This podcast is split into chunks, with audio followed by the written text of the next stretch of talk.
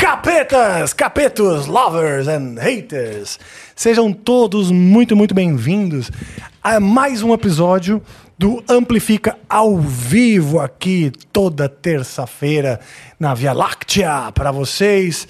Sempre muito empolgados, sempre muito maravilhosos. Boa noite a todos vocês, boa noite, equipe. Salve! Yeah, salve, meu diretor maravilhoso, meu malvado favorito. Agora você não me vê, não é mesmo? Não te vejo e sinto, mas sinto você, sinto você juntinho, sinto você gostosinho. Tá. E Ok. sinto até o seu cheiro gostoso. Maravilha, muito boa noite a todos. Você que está no trânsito, você que está em casa, você que, que está vendo pelo celular, pela TV, pelo computador, você que está vendo a gente no futuro. É, você que está vendo esse episódio já gravado, isso já aconteceu. Boa noite para você também. Aliás, se você estiver vendo de dia, bom dia. Boa noite para quem é de boa noite, para bom dia, para quem é de bom dia. Mas estamos ao vivo, porque você vai confundir uma galera aí agora. Ah, mas estamos aqui para confundir, não para explicar. Como dizia Isso aí. é Abelardo Barbosa, o famoso Chacrinha. Ops, desconectei aqui o meu cabinho. O meu cabo saiu. É aqui. Muito boa noite a todos vocês. Estamos aqui ao vivo no Fit Hub, no estúdio Fit Hub. Já vou até dar um recado sobre o Fit Hub. E hum, estamos prontos para levá-los para um- uma viagem no universo musical, botar vocês todos assim no colinho, bem gostosinho, e sair voando pelo universo da alma, do coração e da mente de artistas, músicos e amantes da música, assim como você. Ó.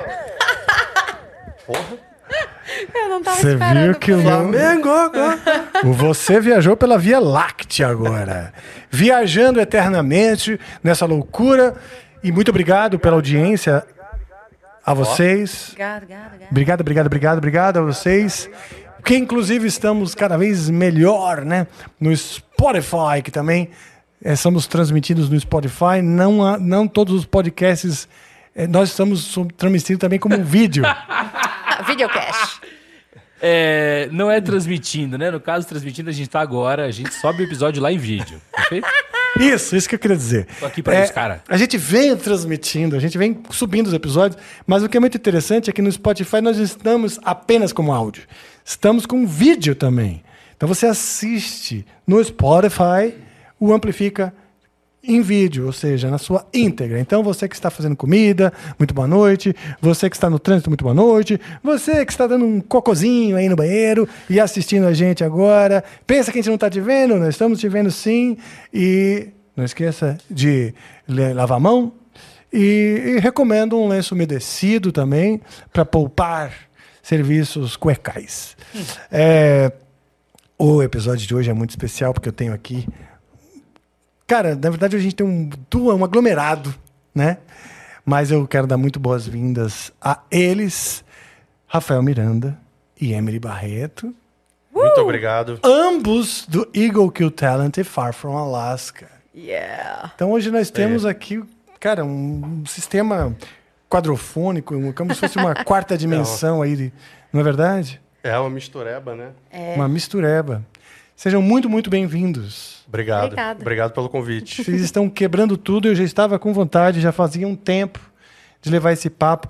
Uma pena que o Theo Vanderlu não pôde estar aqui também. É, que, quem agora tá. Quem ficou no lugar do Jean? Ninguém. Ninguém. Ninguém, né? É. Olha Ninguém. só. Pois é. E. Pô, mas que, quem sabe a gente consegue trazer né, o Theo na próxima.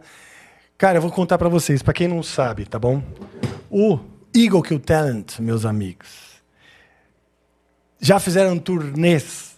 Primeiro tudo, quero que vocês saibam. Já fizeram turnê com Metallica, Full Fighters, Queens of the Stone Age, System of a Down, Greta Van Fleet, Shinedown, Within Temptation, Within Temptation, Temptation. e tocaram em vários festivais, etc., pelo mundo inteiro, Rock in Rio, do mundo todo, Download de Paris, o Lula Palusa, Lula Palusa do Chile.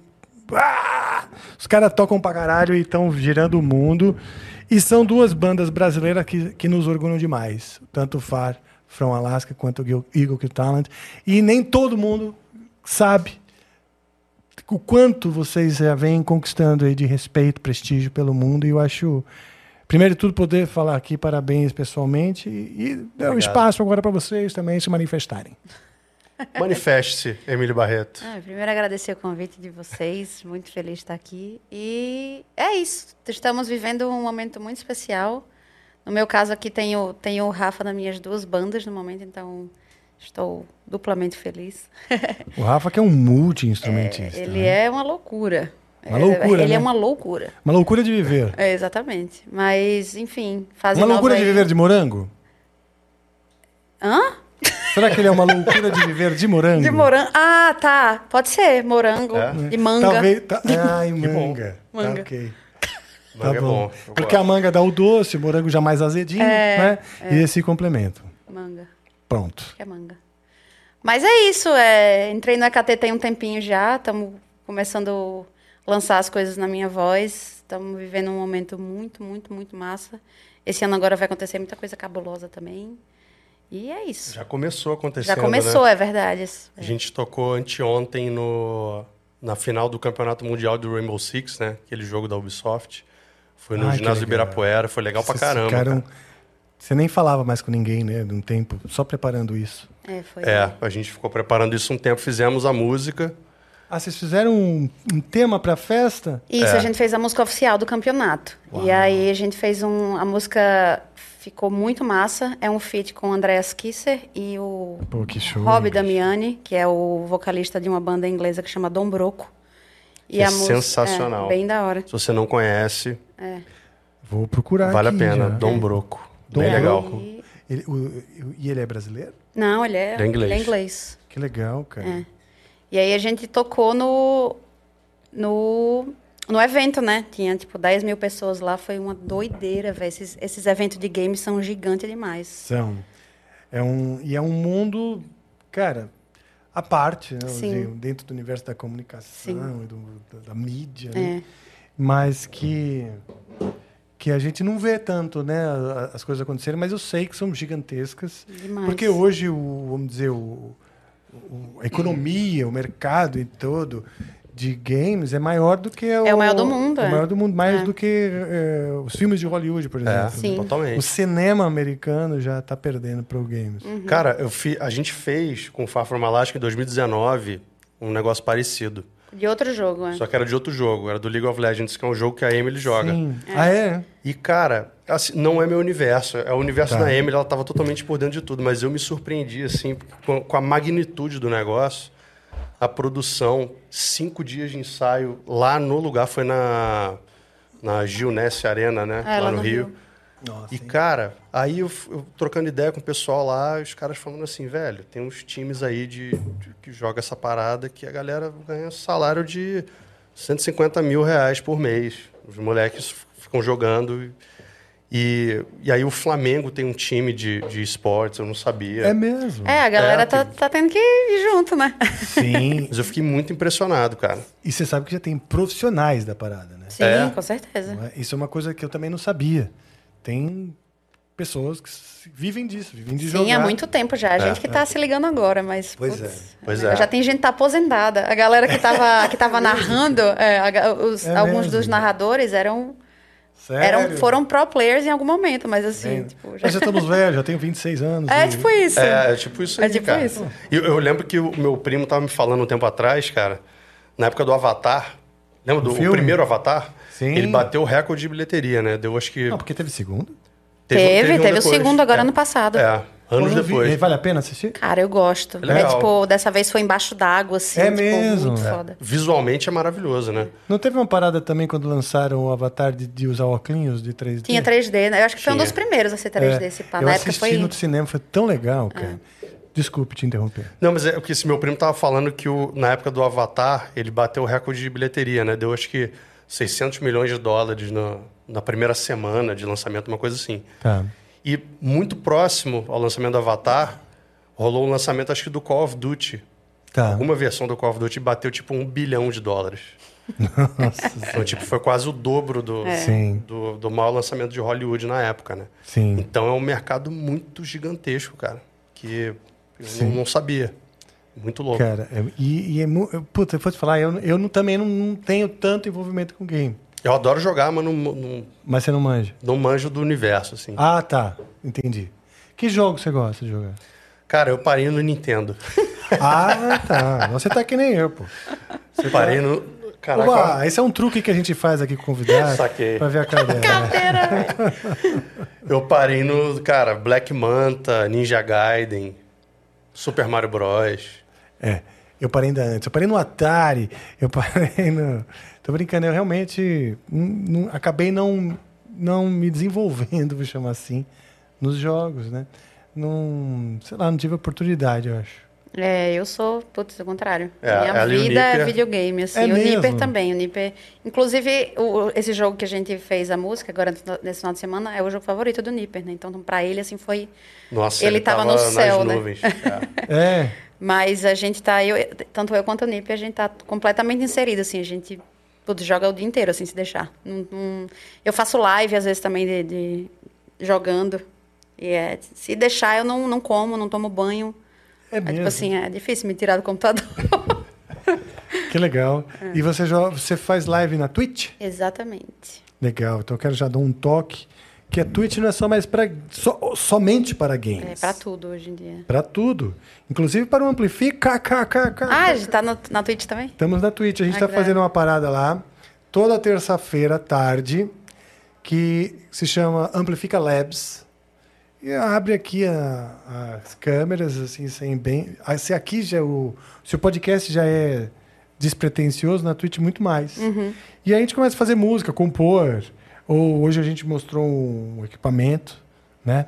Que é o Quad Cortex, que é bem legal, Sim. né? É bem massa. E eu tô, na verdade, comparando um pouco com o Kemper e tal, que é semelhante e tal. Então, a a gente está, o Amplifica está na Twitch, no Estúdio Labs, às terças da tarde. Abre meu mic. É, é, Amplifica Labs. Você fala Estúdio Labs sempre, é maravilhoso. Por que, que será que eu faço isso? Eu não cara? sei, cara. Eu não sei. Mas eu só queria avisar que a gente também tá ao vivo na Twitch agora. Então, se você prefere assistir pela Twitch, Ah. estamos lá, canal Amplifica. Olha certo? aí. Pô, é Amplifica Labs, aí você fala Studio Labs e aqui tá escrito Bogna Labs. É, porque eu fiz durante o Amplifica Labs esse, esse, esse som. Né? E, é um, e é inspirado no amplificador Bogner. Ah, tá. Saquei. E dentro da Quad, como eles dão outros apelidos, né? O Bogner vira Bogner. Entendi.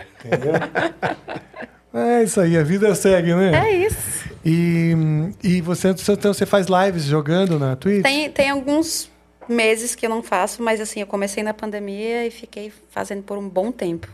Só que o EKT tá tomando um tempinho da minha vida agora, viu? Tá sobrando né? muito tempo não, mas eu pretendo voltar em algum momento. Gosto Você está muito. morando em São Paulo. Tem 10 anos já. 10 anos já. Isso. O Far From Alaska também está sediado aqui. Sim, a gente veio há 10 anos atrás, assim, com uma alecuia. Eu achava que, que, que vocês ainda estavam... Pernambuco, né? Natal, Natal. Rio Grande do Norte. Rio Grande do Norte. Eu achava que vocês estavam ainda sediados lá e Nada. viajando muito e tal. Pô, que bom, que legal. E tá gostando de São Paulo? Eu gosto. É? É. Você não fala isso só em público? Não, é porque eu, eu gosto mesmo. Tipo, a, a Cris, por exemplo, sofre muito mais que eu, que ela adora praia e tal. E eu não faço questão nenhuma. Eu, Ah, onde tem tá. sol, eu saio correndo, assim, fugindo. Então, Ah, entendi. eu nunca saio de casa. Eu só saio de- Hoje eu saí de casa pra vir pra cá. Olha. Obrigado, É. obrigado. Mas é, eu sou bem caseira. Então, É. tipo assim, eu, eu moro há 10 anos aqui em São Paulo, não conheço quase nada. É a galera mesmo? vem, né? O gringo do Dom Broco veio, tipo assim. E aí, Emily, pô, o que é que. O que, é Que que eu tá faço pegando? aqui em São Paulo? Aí eu Conversa fico em casa, amigos. joga videogame. eu, cara, não conheço quase nada, assim. O que eu mais conheço é restaurante, porque eu gosto de comer, mas Sim. Mas você sabe o nome do bairro onde vocês estão? eu sei, eu moro no Alto da Lapa. Que delícia, é gostoso lá, né? É, a gente Pô. tudo mora lá, todo mundo assim. Eu acho que eu moro uns 400 metros do Rafa, talvez um pouquinho mais. Um pouquinho mais. É. Leva ela pra ver. Você já foi na Praça do Pôr do Sol? Não. No Alto de Pinheiros? Tá vendo? Leva ela lá pra É ver bem o legal. pôr do sol ali, que É. cai na USP. Eu ali. moro aqui, Praça mas parece que eu Benedito não moro. Calixto, aos sábados. Também. Comer uma também. carajé e ver umas, umas velharias Umas lá. velharias, assim. É, que eu não- não, É bom demais. não vivi nada disso. Parece que eu nem moro aqui esse tempo todo. Ah, bom, tudo bem, né? Tudo bem, tudo bem. Ah, também, eu também moro desde, desde sempre em São Paulo, mas tô doidinho pra sair e, e tô nessa, dessa vez estou decidido a sair mesmo. Esse ano eu saio. Você quer ir pra onde? Tipo 30 quilômetros, 20 quilômetros de São Paulo. Pra- mas lá pro, pra, Pra Granja. Granja Viana. Tô Pô, ali pra é aquela área de Cotia. Da hora. Tem uma reserva enorme ali em Trembu, né? E Carapicuí, eu acho. Que, pô, ali é só mato, só mato, só mato. Eu, eu quero ir pra lá. Pô, é é pertinho de. São Paulo, porque eu venho também muito pra cá. Sim. Pra gravar e tal. Também não adianta ficar mu- muito fora de mão. Mas é uma maneira de, pelo menos, estar perto de, de macaquinho, É. beija-flor. Eu gosto. É. Da hora. Natureza, cara. É. Abraçar árvore. Eu gosto de abraçar árvore. Eu curto também. Sabe? É isso. Levo altos papos. Só cactos. Quer dizer, depende do estádio né, que você tá. Eu já dancei até um tchá-tchá-tchá com cactus. Isso é bom. É, e não senti dor. Na hora. Na hora, né? Na hora não se deu nada. Na hora não. Ai, é maravilha. Vamos lá, cara. E vocês estavam falando que vocês estão num grande momento. Vamos falar um pouquinho desse, desse momento do Eagle Kill Talent com a Amy, que acho que afinou super bem, já tinha essa, essa proximidade, né? As duas bandas já têm o mesmo empresário, não é isso? Ou Por o um- mesmo Não, era. agência? Era. A Era, gente né? era, do, era todo mundo da LMS. Uhum. Foi assim que a gente se conheceu, né? É.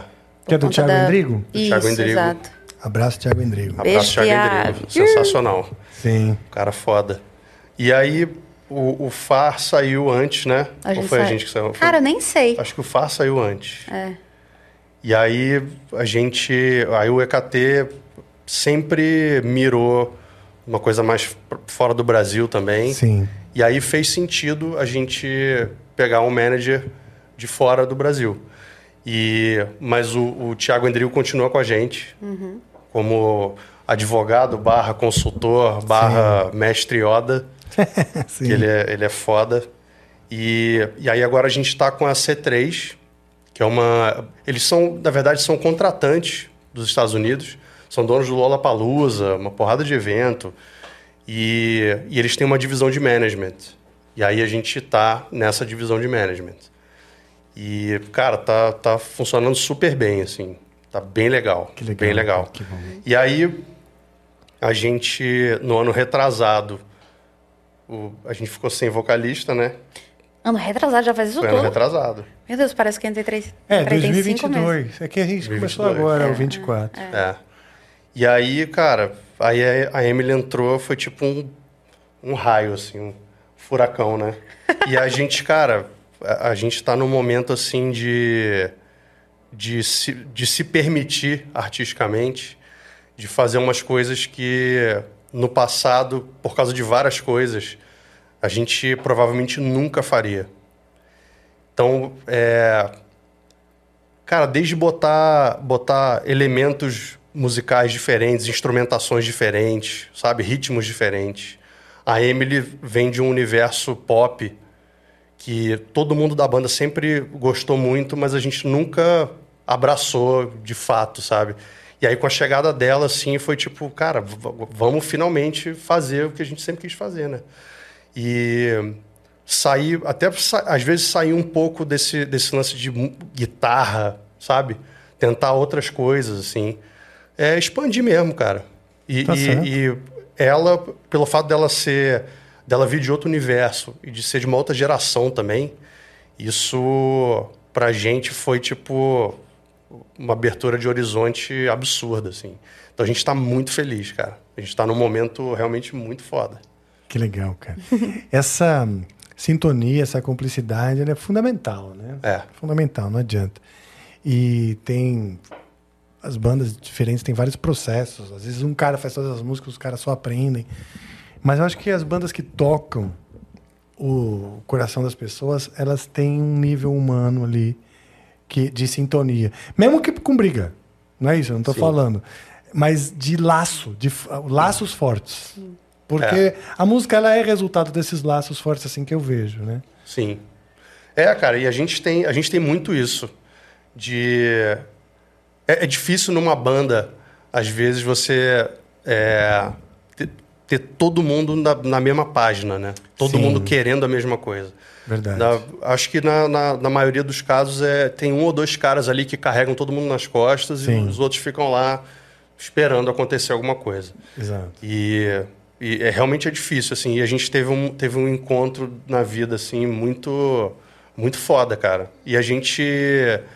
Tem, um- tem um lance da, da, da música mesmo que, que dá um, um tesão de, de seguir, sabe? A gente estava esses dias lá em casa, é, que eu tenho um estúdio em casa, né?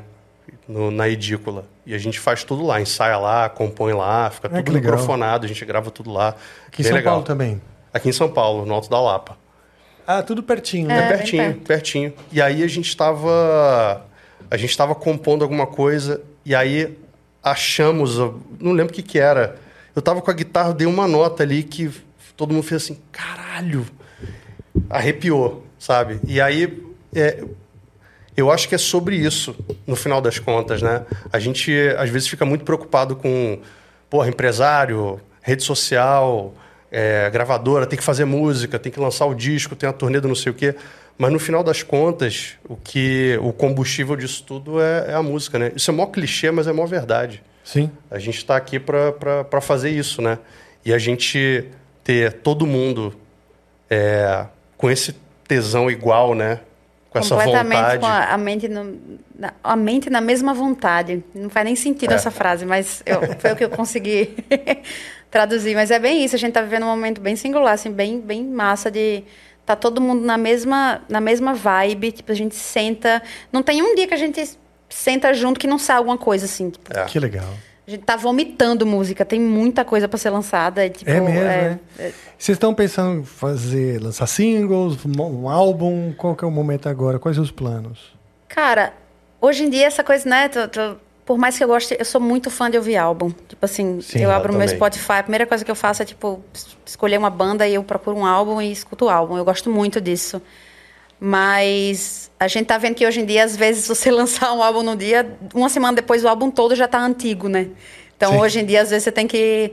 Então, a gente tá, a gente tá pensando, não- nada foi decidido, mas sei lá, talvez lançar algumas depois três, depois duas, isso aqui. Mas eu acho que o resultado final é tudo estar junto num álbum. É. Sabe? Ah, Tipo assim. EPs, né? EP. Eu acho que tem, tem gente já fazendo isso aí e eu acho que é legal.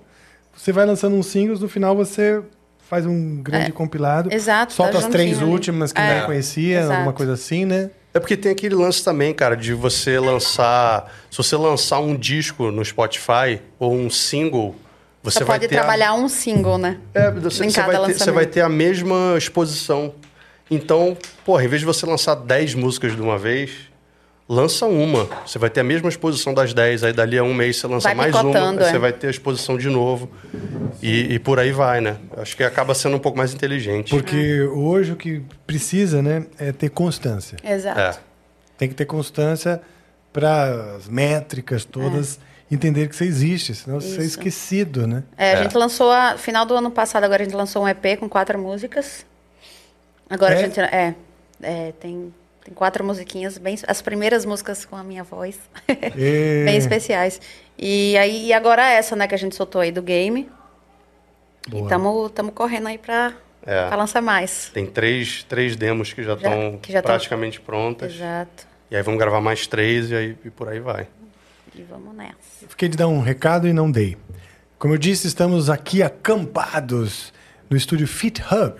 Fit Hub que fica em São Paulo e é um espaço 360 para fazer sua produção musical, podcast, gravação, edição. Você pode gravar sua videoaula aqui. Você pode vender sua videoaula com a equipe aqui que é especializada em infoprodutos, produção de foto, vídeo, tratamento de áudio, tratamento de, de imagem, tudo que a sua empresa ou você precisar.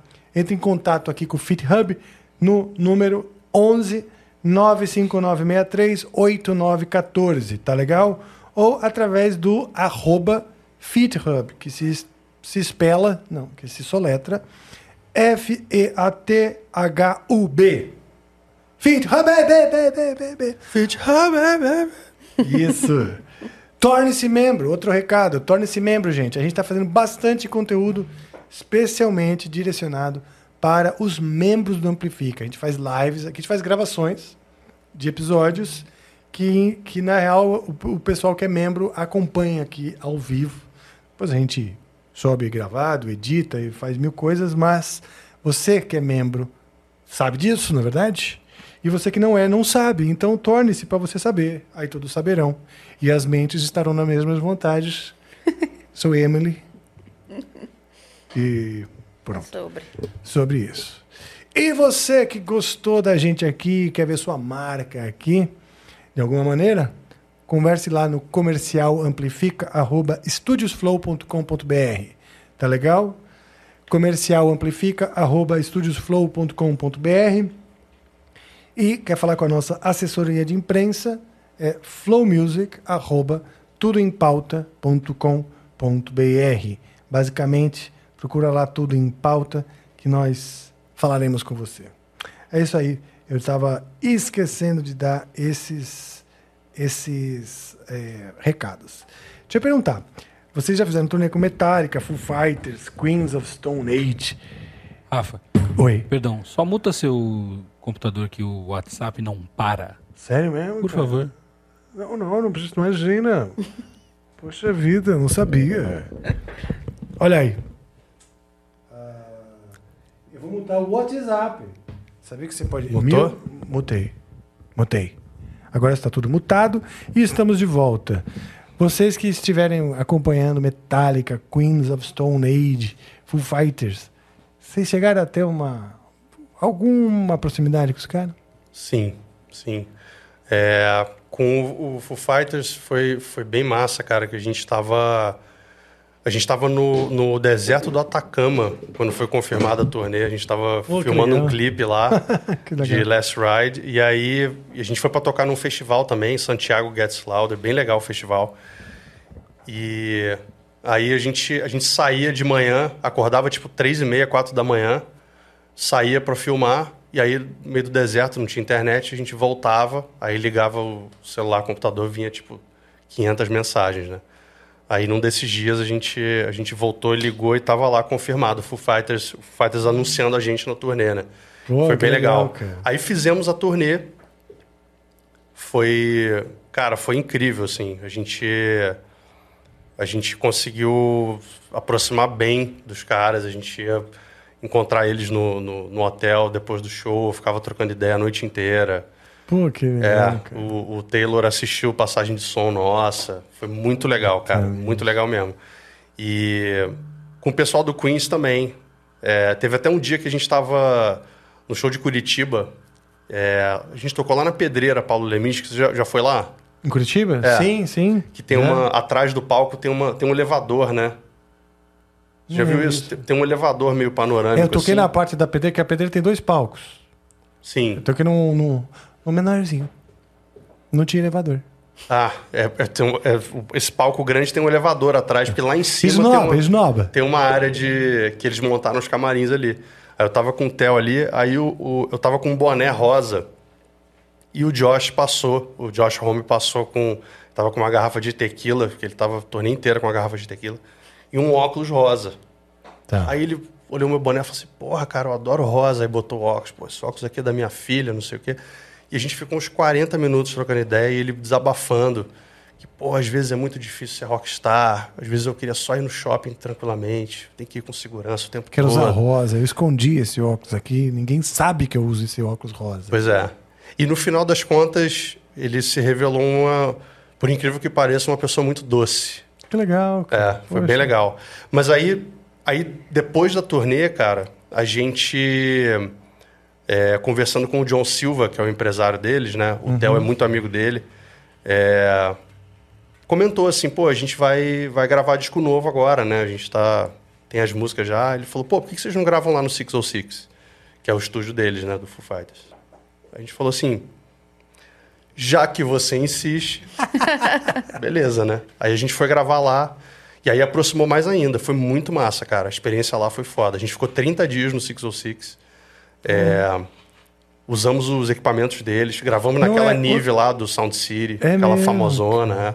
Usei as bateras do Taylor. A- aquela, aquela Nive, ela tem uma história. Ela já tinha sido... Ela foi de outro estúdio, não é isso? Ela era do Sound City. Certo. o, o Dave até fez um, um documentário sobre a mesa. Que gravou Cara, um monte de todo mundo. coisa ali, É. né? Rage Against the Machine, Metallica, Tool, Fleetwood Mac. Todo Nossa, mundo, cara. Todo mundo gravou. demais, É, foi muito massa, cara. E é nessa casa do estúdio, o 606, que, que ele fez, eles fizeram aquele filme que é um filme de terror, isso aqui? Não, nada a ver. Eu acho que não. Você já viu aquele filme? Vi, vi. Puta, demais aquilo. É.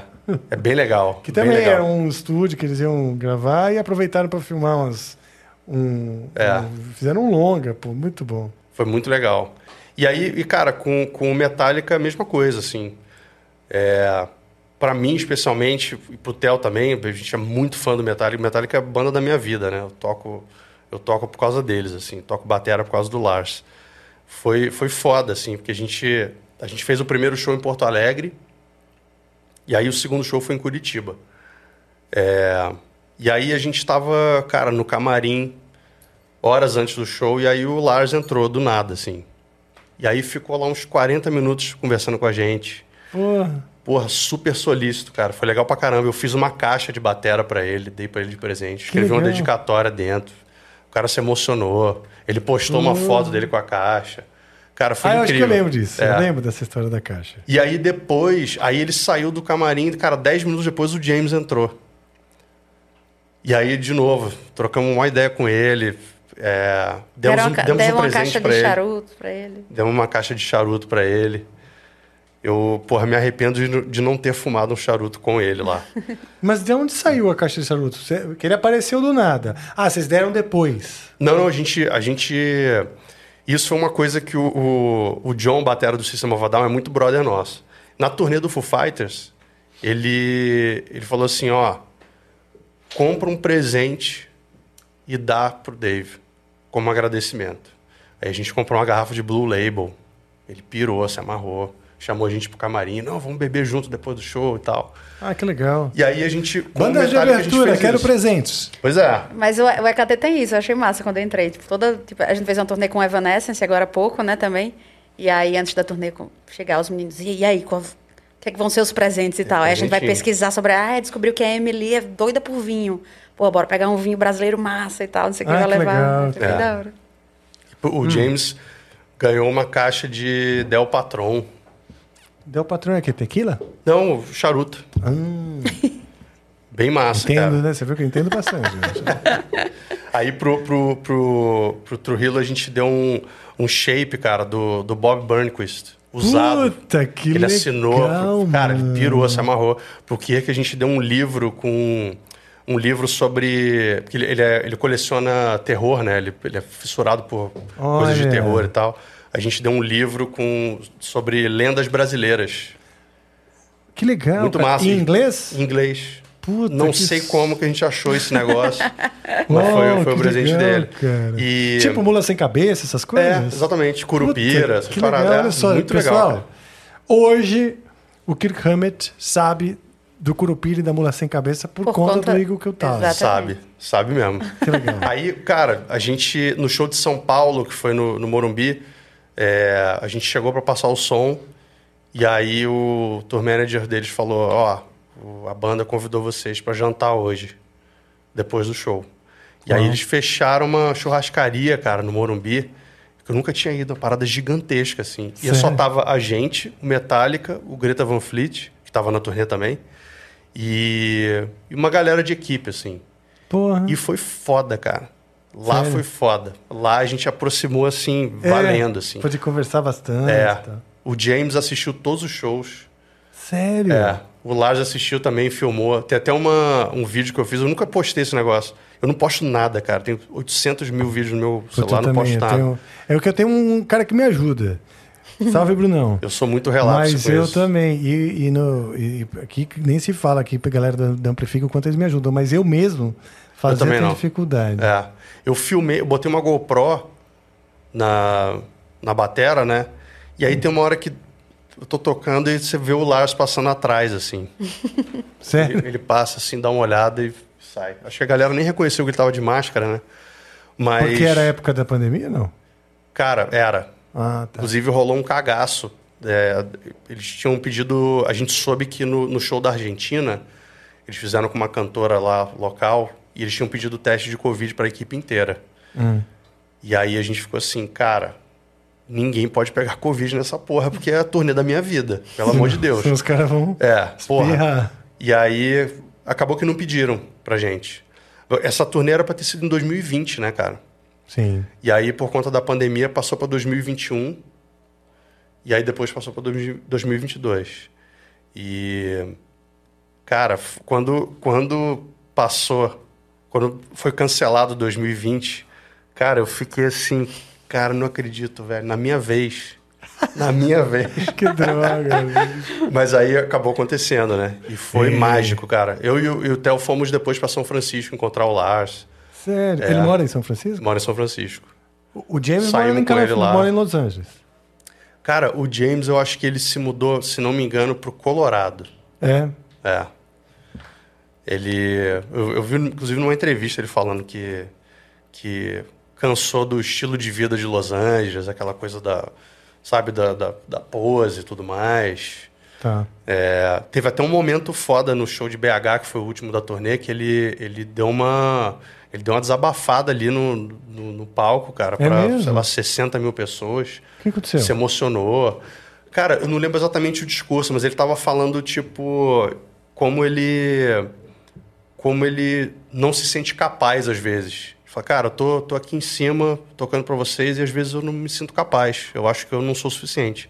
Aí você imagina, o James Hetfield, o deus do metal, Então é só um cocô, né? falando uma coisa dessa. Tipo- Não, é, aproximou todo mundo. Depois, Meu cara, Deus. o show foi Eu sou uma um coisa até isso. De diarreia. Se ele fala isso, né? Aí os caras foram lá, abraçaram ele, foi legal pra cacete. Humanizou, né? Humanizou Sim. pra cacete. Foi muito Puta, foda, que cara. legal, cara. Que É. legal. É. Quando um grande ícone, um mentor, porque pra, um, pra gente é um, é um mentor, uma figura que a gente se modela, né? Se projeta e mostra seus limites, suas limitações, né? e sua vulnerabilidade. É um aprendizado no fim. É. né? Porque, claro, você fala assim, puta, se ele sente um merda, É. eu vou desistir. Mas por outro lado, você fala, não, olha, é normal você sentir um merda. É, exatamente. Né? E, cara, tem, uma- tem, umas- tem coisas bestas. Por exemplo, a Emily, quando vai anunciar um show, já vi várias vezes isso. Ela vai anunciar um show Estão do From frio? Alaska. Desculpa te atrapalhar. Eu tô Não. bem, cara. Não, bem. então eu vou pegar uma blusinha, tudo bem? Claro. Eu continuo falando aqui? Você, por favor, você continue falando. Uma coisa besta que eu já vi a Emily fazer várias vezes, mas que eu acho que diz muito, eu acho muito foda. Ela vai anunciar um show, eu já vi ela fazendo várias vezes com o Far From Alaska. Ela tá, tipo, na cama, acabou de acordar, com a cara toda amassada, cheia de remela, assim. Galera, ó, dia tal vai ter o show aqui, ó, quero ver todo mundo lá, valeu. E aí é isso. E porque eu vejo um monte de gente fazendo um monte de pose, né? O cara Sim. vai lá, bota um óculos, aí olha, nossa, a luz aqui tá ruim, aí vai não sei onde, bota uma jaqueta. Fora os filtros, né, que já te maqueiam. Para as meninas é mais fácil, porque tem uns filtros que, tipo, porra, já apareceu maquiada. É. Mas... No meu caso, que não me maquei, assim, tô igual a vocês. Não, não acho... Nem pro show você maquia. Eu tô fazendo agora no EKT um risco, assim, roxo. É a minha maquiagem. Isso foi ideia sua, Legal. Foi, foi do Nipper. Foi do Nipper. É? É, ele E a- o. Nipper tá fazendo, assim, dois... Do, ele, Ele fechou faz- o olho, assim, ó. Faz assim, daqui pra É baixo. meio God of War, né? É. Esse deles. Legal. E ele faz assim. Oh, e eu faço assim, puxo daqui pra cá, assim, mas é tipo. Boto o dedo na tinta e faz assim. Não, não, dá, não dá nem pra considerar Mas, maquiagem. mas pra ter, vamos dizer, sei lá, uma identidade diferente. É, e, e, tipo assim, o primeiro dia, a gente, a gente. Primeiros shows que eu fiz com eles foi a turnê do Evanescence, né? E aí, tipo assim, no primeiro dia o Nipper comprou a tinta, né? E chegou lá e a gente tinha combinado que a gente, pô, vamos se preocupar com o visual agora, gente. Aí eu, bora, tô dentro, bora aí. Aí ele comprou. Aí chegou no dia, a gente não combinou nada, né? A gente, tipo, prestes a entrar no, no palco. Aí o Nipper, assim, o que, que a gente faz com O que isso? eu vou fazer com essa O porra? que, que a gente faz? Aí eu, tipo, mano, faz aí. Aí foi, tipo, literalmente assim, o que deu na telha. E aí, Sério? tipo assim, depois a galera começou a ir assistir os shows pintado. Olha só. E aí foi tá muito vendo? massa, muito massa. No show que a gente fez depois da tour, que a gente fez um show, o primeiro show headliner, assim, né, comigo. E aí, tipo, uma galera pintada, assim, É, isso tanto, tanto com o meu, tanto com o do Nipper, assim. Nossa, muito da Puta, hora. que legal, cara. Virou um negócio, tipo, não tem significado nenhum. Mas foi espontâneo, É, então foi às- massa. às vezes vale assim, né? Se Total. tivesse feito um estudo de marketing, Exato, é. melhor maquiagem, talvez não ia, não ia ter o mesmo Pois efeito. é. né? É, total. É, muito bom. E as suas experiências prévias com o Far From Alaska pelo mundo? Fizemos várias coisas, inclusive junto com a EKT, né? A gente, o Fe- abriu, to- abriu o show pra. Eu ia falar No Doubt, pensando no, no Garbage. No Mas é Garbage. porque pra mim é a mesma, a mesma área ali. A gente É abriu. é, cantando. é, o primeiro, o primeiro show do Far foi um. A gente, foi a gente ganhando um concurso aqui em São Paulo. Então, nosso primeiro show da vida inteira foi em São Paulo. A Que gente concurso? sempre de Natal. Cara, o nome do concurso era Som pra Todos. Era tipo do de um banco, junto com o Planeta Terra, o festival que tinha. Sim. E aí a gente ganhou esse, esse concurso. E, tipo, nosso primeiro show foi na, na, na, na final, que era, foi- era a gente contra o Medula, que foi assim que a gente conheceu os meninos do Medula, somos amigos deles até hoje. E tinha outra banda de Curitiba que chamava Trem Fantasma. Aí os jurados eram o Rafa Ramos, da, da, da DEC, e a Pete, e tinha mais alguém. Enfim, e a gente ganhou, e aí o, o, o prêmio era, tipo, tocar no Planeta Terra, que era no dia seguinte já do concurso, e ganhar um contrato com a DEC. E aí Oh, foi, legal, foi onde hein? tudo, né, começou. E aí, tipo, nesse festival que a gente tocou, inclusive a gente tinha um... um- a gente podia tocar uma hora, só que a gente só tinha quatro músicas. A gente tinha acabado de criar a banda, tipo assim, literalmente. Sim. Então a gente subiu no palco, tocou quatro, tocou quatro músicas e saiu. Tocado, Eu tipo, juro. oito vezes É, cada um. É, tipo, pois é. E aí, mas foi, tipo, esse dia mudou nossa vida, assim. A, ga- a É. gente conheceu a galera do Garbage, e aí eles fizeram um post sobre a gente, a Shirley fez um, um post, tipo, grandão, falando da gente, assim. Pô, e aí legal. a galera começou a contactar, e aí tudo foi acontecendo. Aí a gente entrou- na DEC, teve que vir para São Paulo. E aí, internacional, a gente já fez turnê Europa, fez vários festivais que eu não vou lembrar de jeito nenhum, mas se você botar no Google, você vai saber. A gente tocou no Download de Paris também, levou Legal. o EKT pra tocar. No mesmo É. dia, acho que foram os dois shows, né? De dia a gente tocou no. Foi abrindo pro System, inclusive. É. O, o palco que a gente tocou era, pro, era o, o palco do System. E aí a gente tinha acabado de lançar uma música junto, Far From Alaska EKT, que a gente tem uma música junto, inclusive. É. Que bem E legal. aí a gente convidou eles ao palco, eles tocaram com a gente, e aí à noite, no mesmo dia, eles tocaram em outro palco, no mesmo festival. Foi muito vibe, foi muito vibe. Que legal, cara. Mas assim, tem muito show aí que a gente já fez. Pode pesquisar. Mas já gravaram, gravaram um disco na gringa com a Silvia Messi É, produzindo. isso, isso foi cabuloso. Que, inclusive, vocês estavam falando da mesa, né? A Nive, esse, esse é o nome? Nive, Ela é. tem a outra do mesmo, que era do Sound... é, Essa mesma É mesa mesmo? aí ela tem também, que já gravou tu, o, o negócio Ah, todo todo. mundo tem, então, essa porra. Não, tô brincando. É, não, só tem, então, só tem essas duas. Tem a do Dave Grohl e tem a dela, tá ligado? A gente gravou, foi incrível. A gente ficou um mês lá no, no Oregon gravando com ela. Cabulosa. Vocês ainda. O Fire ainda tá na deck? Não, a gente saiu tem um bom tempo já. É? Tem vários anos. é. Mas foi legal, né? Porque Foi massa, foi massa. fizeram um sem, sem eles legal. a gente não tinha vindo pra São Sim. Paulo, não tinha conhecido quem conheceu. Só é dessa do, do- do festival ter Total. um, né, um, um cabeça lá, um cara que Sim. entende e que já tá avisando lançar, né? Porque o melhor prêmio é esse. É. É. É tanto que o prêmio era tipo assim, eles iam distribuir a música vencedor, porque era, a gente se inscrevia com uma música no, Tá. no concurso. Então, tipo assim, o prêmio era tocar no, no Planeta Terra e, tipo, ter a música distribuída, essa única música distribuída pela DEC. Uhum. Só que aí o Rafa curtiu muito, chamou a gente, a gente virou artista DEC, gravou um, um Que disco legal. inteiro no- lá no Rio, no estúdio deles, na época. O primeiro disco da gente a gente gravou lá, no estúdio da DEC. E foi, putz, foi essencial na nossa vida, assim, não tenho o que reclamar. Que legal. cara. É. Porra. Show de bola. É, que mais? Ah, vamos lá. Rafa, você com nove anos batucava baldes. Batucava, como é que você sabe disso, cara? Temos stalkers. Ó, que massa. Temos uma equipe de stalkers. Eles estavam lá na sua casa Eles quando você estavam lá, exato. É o seu vizinho. Entra aqui seu, seu Antônio, que veio com um. um, um como fala? Um. Ah, esqueci o nome. É, quando- processo. Processo. Não, tô zoando. Porra. É, cara, eu eu sempre sempre curti música muito assim. E lá em casa a gente ouvia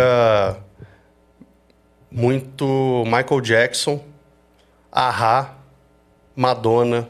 Então era só. tudo era muita música pop assim. Seus pais É. curtiam música. Meus pais, é. Meu pai sempre gostou muito de jazz também, mas é, muita música pop. E aí, um dia, cara, minha mãe chegou em casa com três discos debaixo do braço. Um para cada filho. Olha.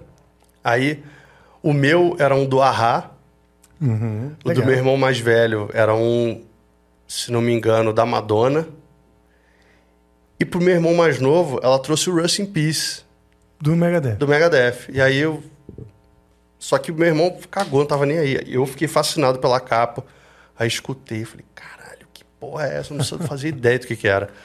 E aí eu comecei a pirar ali e, e aí comecei a... Aí surgiu a MTV Brasil. Ah, sim. E aí, final dos anos 90, né? Co- Começo dos anos 90. Começo dos anos a MTV 90? chegou, é. Com- Começo de 1990, né?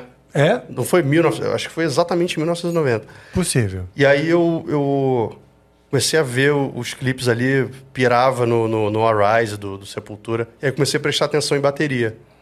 E aí minha família tem uma casa em Petrópolis, na Serra do Rio. E tinha uma parte da casa que estava tava em reforma. E aí tinha um monte de brita. Umas, aquelas pilhas de, de brita, né? De, de pedra. Ah, tá. Aquela pedra. E aí tinha, tinha umas, uns, uns cabos de vassoura, uns canos e um monte de porrada de lata de tinta. e aí eu fincava os, os cabos de vassoura na, na brita, botava as latas em cima assim, e aí ficava, ficava batendo ali. Ah, legal. E aí tocava em almofada em casa. Aí quando eu tinha 11 anos, o meu pai... Eu pedi uma bateria pro meu pai, aí ele, ele topou. Que legal. Aí para, para ele o terror provavelmente dele... notou, né, que É. você já tinha estragado muitos sofás e, Pois é, latas. exatamente. Eu- eu- um amigo meu do, do prédio tinha comprado uma bateria e eu, eu ia todo dia pra casa do cara e enchia o saco, cara. Enchia o saco do cara. O cara acho que não me Coitado, aguentava nem mais. conseguia tocar a bateria dele. É. Ele permanecendo, ainda tem contato, permaneceu na, na bateria? Na Porra, nunca mais, nunca mais vi. Eu acho que ele, ele cara, ele comprou a bateria.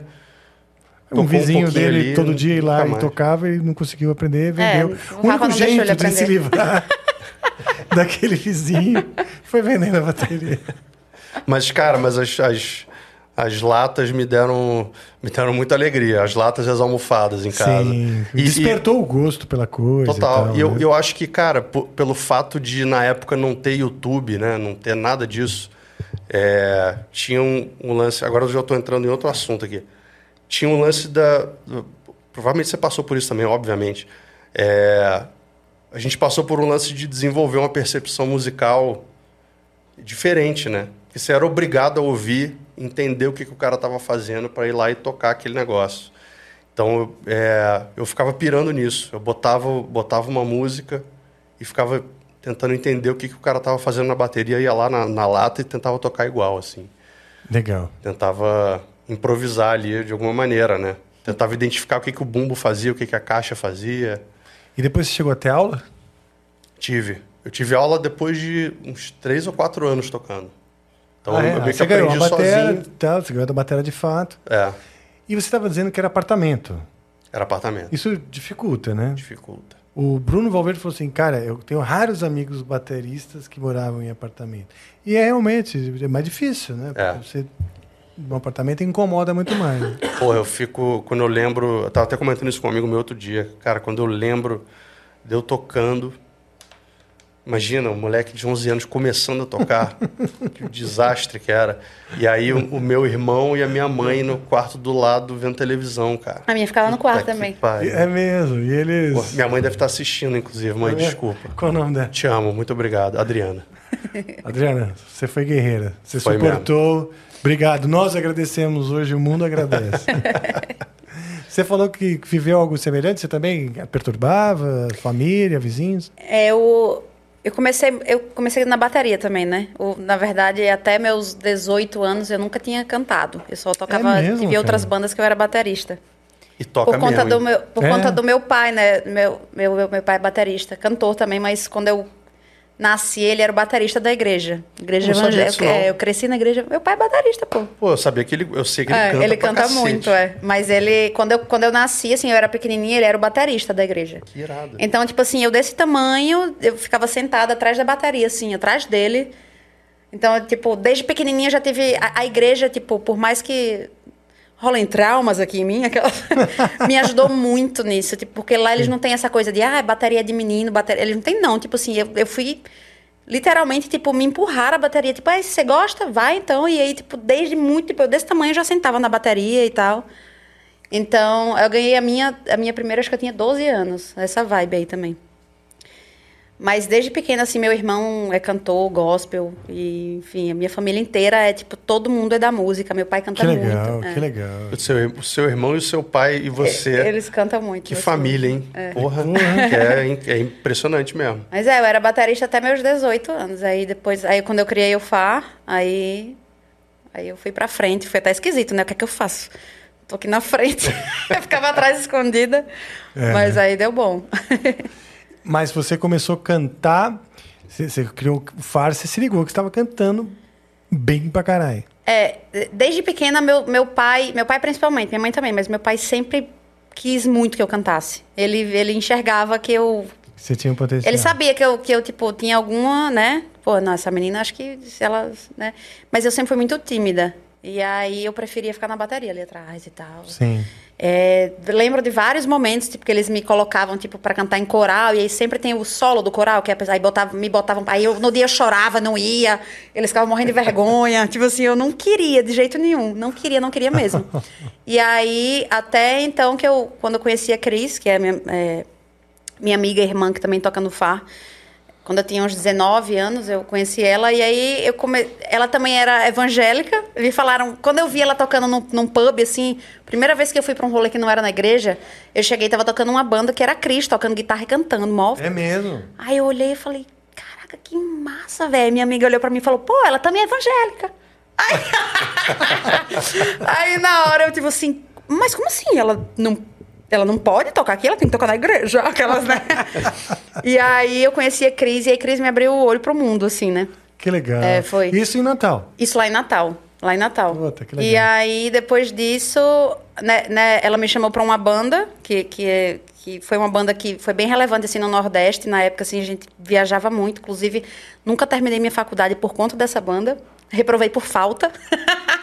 Sério. Mas aí nessa banda tinha um momento que, tipo, tinha uma música, um cover que a gente tocava do Bruno Mars, uma música que. é- Todo mundo conhece, aquela I'll catch a grenade for you, yeah. Enfim. E Já aí. chama o cover que nós vamos fazer. E Bora. aí Tá. chegava nessa. Tinha essa música eu cantava, que eu acho que era muito alto, ninguém conhecia. Aí eu saía da bateria, meu, meu amigo, que era o guitarra, vinha pra bateria, eu cantava essa música e voltava pra Tá. bateria. E aí esse momento começou a ser o meu favorito na banda. Ah, que legal. E aí foi assim que eu tipo, fui, fui perdendo a, a- vergonha. E aí a Cris falou, Bic, ela me chama de Bic, né? A gente.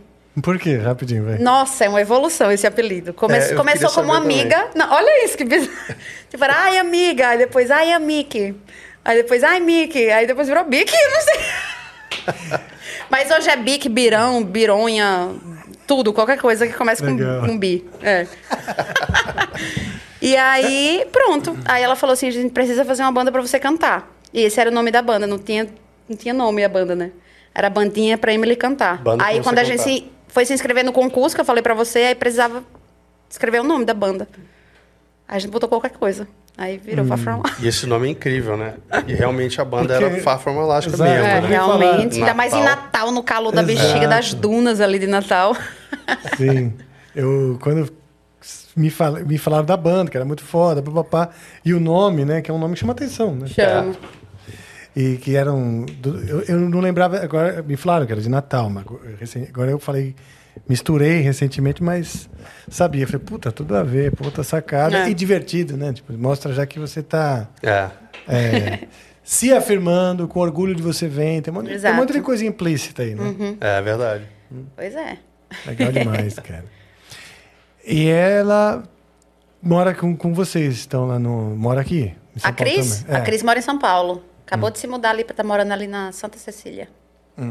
É uma E a Cris tá Cecília. tocando com a gente agora na KT também. Sério? Tá uma mistureba. Ninguém sabe o que é Far From Alaska, ninguém sabe o que é KT. Ô, Cris, se você estiver vendo de bobeira, vem aí, ó. A gente botar mais uma cadeira aqui, ainda dá tempo, ainda é dá isso- tempo. É isso aí. Agora já deve ter passado o trânsito. Chega mais. Manda um WhatsApp aí. É, Vou mandar mesmo. Amanhã tem mandar, ensaio, não esquece, hein, que ela Cris? tá de bobeira aí, 10 fala, da "Não, manhã tem mesmo." ensaio, não esqueça. Será que ela tá assistindo, cara? Ah, Cris tá de bobeira? Hum. É bom demais. Senhor diretor, como é que tá? O pessoal tá comentando aí? Perguntas, superchat? galera, perguntas. Senhor diretor, ele, Ele, ele ignorou a gente. Ele me abandonou. Ele deve ter saído. Maravilha. E você, a bateria, ela é um instrumento, eu sinto falta.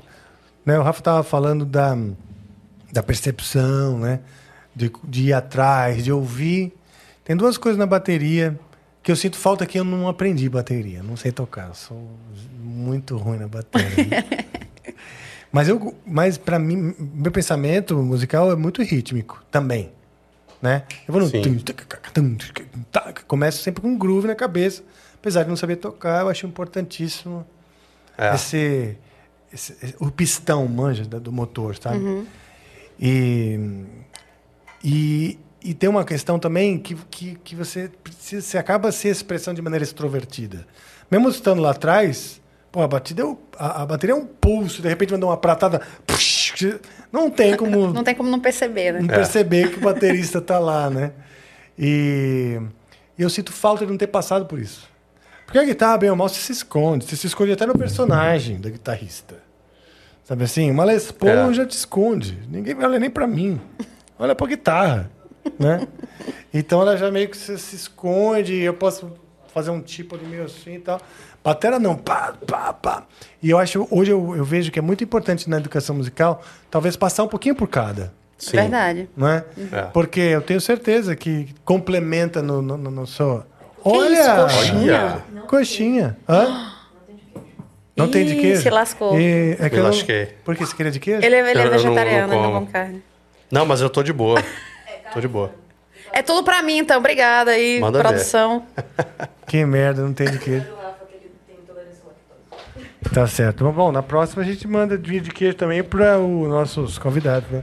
Às vezes com brócolis. Mas também, se vem um vegano, já não come queijo também. É, É aí verdade. lascou. Eu vou comer, desculpa, gente. Tá? Mas, cara, isso que você tá falando, eu, eu, eu acho também, assim, Hum. é, músicos que tocam mais de um instrumento, Dá outra parada. dá uma outra parada, cara. E eu, eu acho também que, eu sempre falo isso, que se todo mundo aprendesse um esporte e um instrumento musical, o mundo seria muito melhor. É verdade. Eu acho muito isso, cara. Aí vamos lá. A gente já entra no âmbito da educação e na importância, né? Porque a gente tem dificuldade no Brasil e em outros países chamados subdesenvolvidos. Aliás, a educação e a cultura é o que melhor define que aquele país é subdesenvolvido. É, tem dificuldade de, de fazer as pessoas entenderem. Não é governo, não, é em geral. A importância. É. Né? Nego fala assim, ah, pra que, que vai fazer isso? Né? Porque meu filho não vai entrar na faculdade se ele tocar um violão. É isso que vai colocar ele na faculdade de administração. Lá, então eles não veem importância. Não quero que meu filho seja atleta, ou sei lá. Não vê importância na vida da pessoa, né? É. Sendo que a vida da pessoa, é, eu acho que a música e, e- e- e- e o esporte dão profundidade, dão significado, dão propósito, sabe? Dão outro tipo de Não, percepção. e pra abre a mente, né? Tipo assim, por mais que você trabalhe, sei lá o quê, num escritório fechado, digitando o dia inteiro, você saber tocar um instrumento e você, tipo, praticar um esporte. Eu falando como se eu praticasse, né? Oh, meu Deus. O esporte. Mas um dia praticarei, né? O Rafa vai me É. ajudar a correr, começar a correr A gente com vai ele. correr junto. Mas, tipo assim, já, su- sua mente já é aberta para outras coisas. Você não tá ali, na, sabe? Tipo assim, eu acho que é outro, é, o- é outro lugar do cérebro. Tipo É bom assim, para a cabeça, é bom, é. bom para desenvolver é, uma, um lado social que é porra, importantíssimo também. É, é terapêutico, é tudo, cara. É bom demais. E eu, eu acho que rola, rolava esse preconceito com música, né? Ah, música é vagabundo. Você, pô, você é músico, mas você trabalha com o quê, né? Isso rolava direto. Eu, eu, eu acho que tá rolando isso hoje em dia com a galera que, que, que trampa com o YouTube. Ah, com certeza. É, Tipo, você os faz, você faz esses vídeos aí, mas você trabalha com o quê, né? É, tipo, cara, Devem tá ouvindo pra caramba Não, isso. não acrescenta nada na vida de ninguém, o cara fica fazendo vídeo no YouTube aí. E é, é um trampo, né? É um, Pois é. Um novo trampo. Cara, quando eu era moleque, eu adorava andar de skate. O que eu mais gostava de fazer, eu saía pra dar um rolê de skate, voltava depois pra, pra tocar um violão e Adorava skate compor também. música e tal. E o skate existia uma coisa assim, era meio marginalizado, né? Era. Você de skate ali na rua, todo suado, né? E tal, arrebentado. É. As pessoas fugiam. Olha o skate, hoje é um esporte É. olímpico. Pois é. Tem. Cara, Os brasileiros estão a beleza arregaçando. estética do, do, do, do, né, da- do- do skate não era uma piração. Provou-se, né? Que é uma coisa assim que o mundo se encanta, assim, É. como ginástica olímpica, esqui, aqueles saltos de esqui e tal. Né? Então, É. eu acho que é isso, é um tempo. As pessoas ainda vão ver. Sim. Né? Porque são novas essas profissões. O influencer, né? Tem Oi, gente que não gosta de que falem o termo influencer. Cara, eu É. acho do caralho esse termo. Você influencia o outro num mundo tão vazio e as pessoas precisando de referências. É. Sabe assim? Ah, não, mas aquela influência. isso aqui- Ah, Foda-se. Entendeu? Então, estamos precisando. É, o foda é que tem influências pro bem e influências pro mal, né? Sim, ele vai influenciar, né? É. É, tem que ver. É verdade. É. Mas o, a raiz do problema é que as pessoas pararam de pensar. É. As pessoas Sim. não têm mais opinião. Elas têm o celular para tomar decisões. É, Vai. verdade. Elas ficam ali só recebendo, recebendo, recebendo, elas não sabem mais o que pensar. Entendeu? É. Sabe assim? Puta, eu, eu vejo que as pessoas estão assim. Fica esperando alguém falar uma coisa pra ela concordar, trazer né? pronta É. toda a identidade dela e a lista de crenças. É. Então as pessoas são avatares prontos, que elas vão comprando, como se fosse um avatar de game mesmo. Elas vão, ah, eu quero isso, com um pouquinho disso, com um pouquinho daquilo, um pouquinho, agora eu sou isso. E aí, aí o resultado disso é que é, essas crenças estão tão. de- é, fazem tão parte desse personagem, entre aspas, que elas não têm flexibilidade nem para debater. É. Isso rolou muito na eleição, né? Pô, Porra. fulano votou no ciclano, então vou votar no ciclano, porque o cara, eu acho ele foda, ele... Eu quero pertencer, É, né? Eu quero fazer parte desse grupo. Me identifico melhor com esse grupo, então eu me identifico também com, com os, os referências. E automaticamente já odeio com o outro grupo, né? Tem isso também. é, é, verdade. Pô, tá bom isso aí, né? Tá quentinho. Porra, eu vou comer um, cara. Cara, Cara, esse, Eu vou esse te aqui falar. tá, esse é de presunto Vou e aquele é de frango. é, Aquele esse tá daí sensacional. tá praticamente vegano, né? Tem esse aqui tá posto- tipo um creminho. É Da um pouco esquerda recheio. aqui. Uhum. Não. Sensacional. Isso. O Rafa chutou o pau da barraca. Acabamos é de corromper o veganismo dele. Não, o vegetarianismo por conta da fome, né? Ele falou no caminho ali. putz, É, mas assim, ó. Exatamente, rolou isso. Porque tem uma galera Foi mal, que é muito radical, né? E assim, eu respeito, obviamente, mas é, eu também não sou não sou tão radical e restrito assim. Então, eu, sei lá, duas vezes no ano eu tô no churrasco com os amigos, eu como um pedaço de carne. Então, a sua escolha, né, por, por vegetariano é mais baseado que em ideológica ou não te, te faz mal a carne?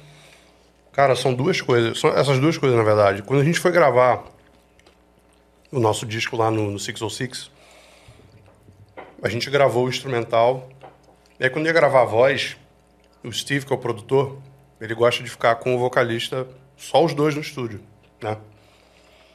E o Jonathan, que era o vocalista da banda na época, ele ia gravar, eles ficavam tipo 8, 10 horas para gravar uma música. E a gente ficava lá no estúdio de bobeira. Então a gente via filme, fazia um monte de coisa. Aí um dia eu resolvi abrir o computador e ver, falei, cara, vou abrir o Netflix aqui, vou ver o que, que tem, né? Porque lá tem, tem conteúdo diferente do que Verdade. daqui. E aí caí num documentário chamado What the Health. Legal.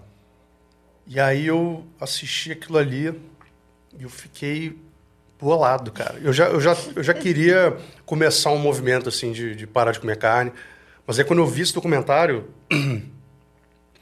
eu eu mandei pra Chay, pra minha mulher que, tá, que está assistindo a gente, que você conheceu, né? Conheci a Chay, que também foi convidada e permanece convidada para vir no Amplifica em Família. contigo. Ela e a Manu, que tá assistindo também. E a Manuzinha também, que é bem espoleta, mas quando liga a câmera, fica toda introvertida. Nós vamos ver É. quanto tempo dura aquela timidez. Pois é. Aí eu mandei pra Chay. Falei, baby, olha isso aqui. Aí ela viu, falou assim. Eu, fa- aí eu mandei e falei pra ela assim: ó, a partir de agora eu não como mais carne, parei. Aí ela assistiu e falou assim: eu também, Olha. vambora. E aí, desde 2019 que a gente, que a gente parou, assim. E aí tem, tem uma questão é, fisiológica, para mim fez muito bem. É, tem gente que não se dá bem com, com vegetarianismo, né? Tem gente que precisa de carne. E eu ouvi dizer que é uma, uma questão de tipo sanguíneo. Não sei se é verdade isso. É, e, e tem a questão dos animais também. Tá. Que eu acho. Sei lá, cara, cru- crueldade com, com animal, assim, eu, é uma parada que me pega, assim. Inclusive, rede social, quando aparece alguma coisa, eu passo, assim, eu prefiro nem ver. Porque me faz muito mal.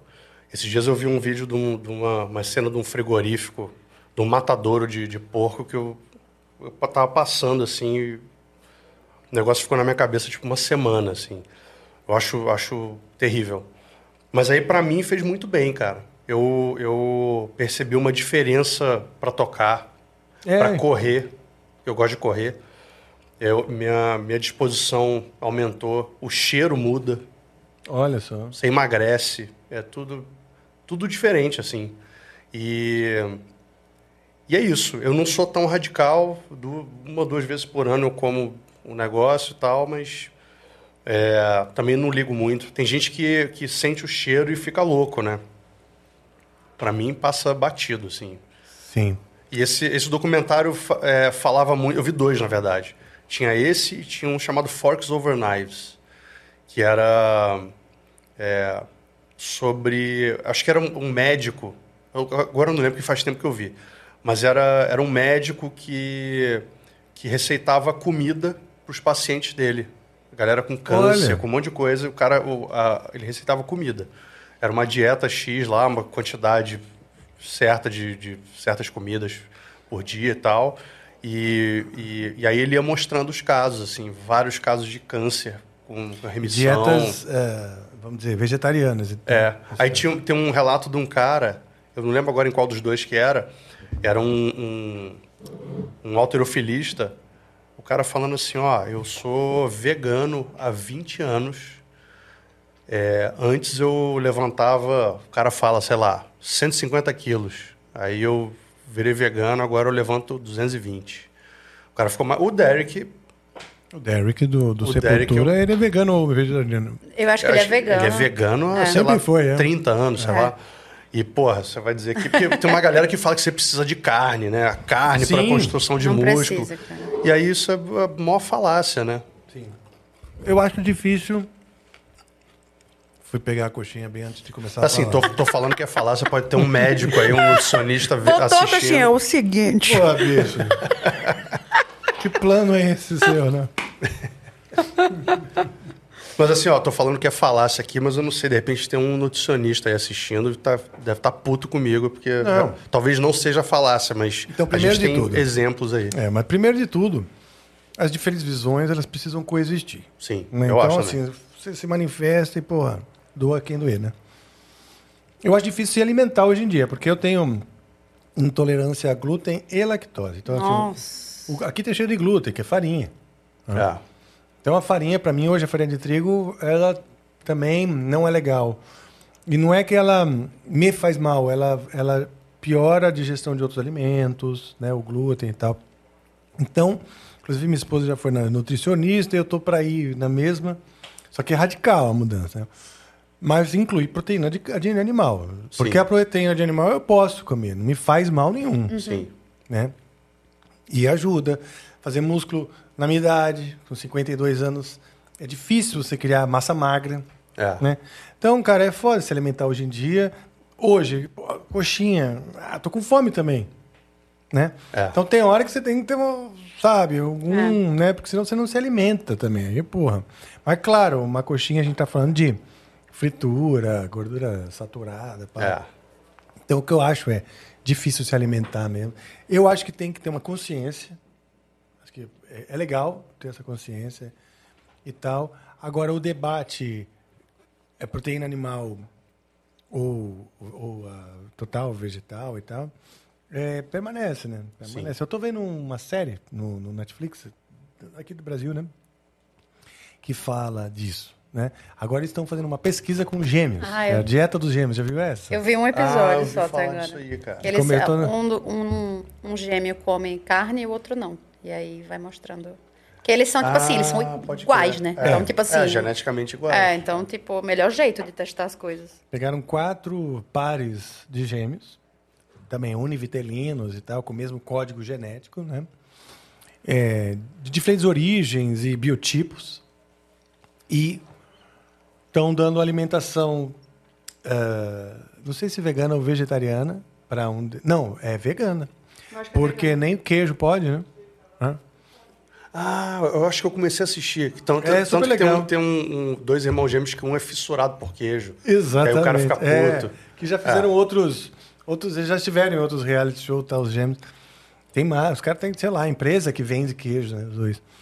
E, e agora eles estão fazendo teste. Eu estou no começo do segundo, né? Então não, não, não- também não sei as conclusões. Mas é, e, tem lá os cientistas, lá, os médicos acompanhando como um grande. Pô, um grande experimento. Vamos ver É. de verdade, né? O que acontece. E, pô, é interessante, né? É. Pô, eu. eu- Cara, pra mim, funcionou. É. Pra mim, funcionou. Pronto. Aquela coisa, né? Mesmo conversando com a nutricionista, que diz assim: tem uma dieta, existe uma dieta, existe uma reeducação alimentar. E se você vai comer de três em três horas, nós estamos falando de quatro, quatro refeições por dia, né? Com a semana em, em sete dias. Eu não sei fazer essa conta, né? Mas nós estamos falando de 28 refeições. É. Tá. Se você pegar uma dessas durante a semana, você pode dar uma saída.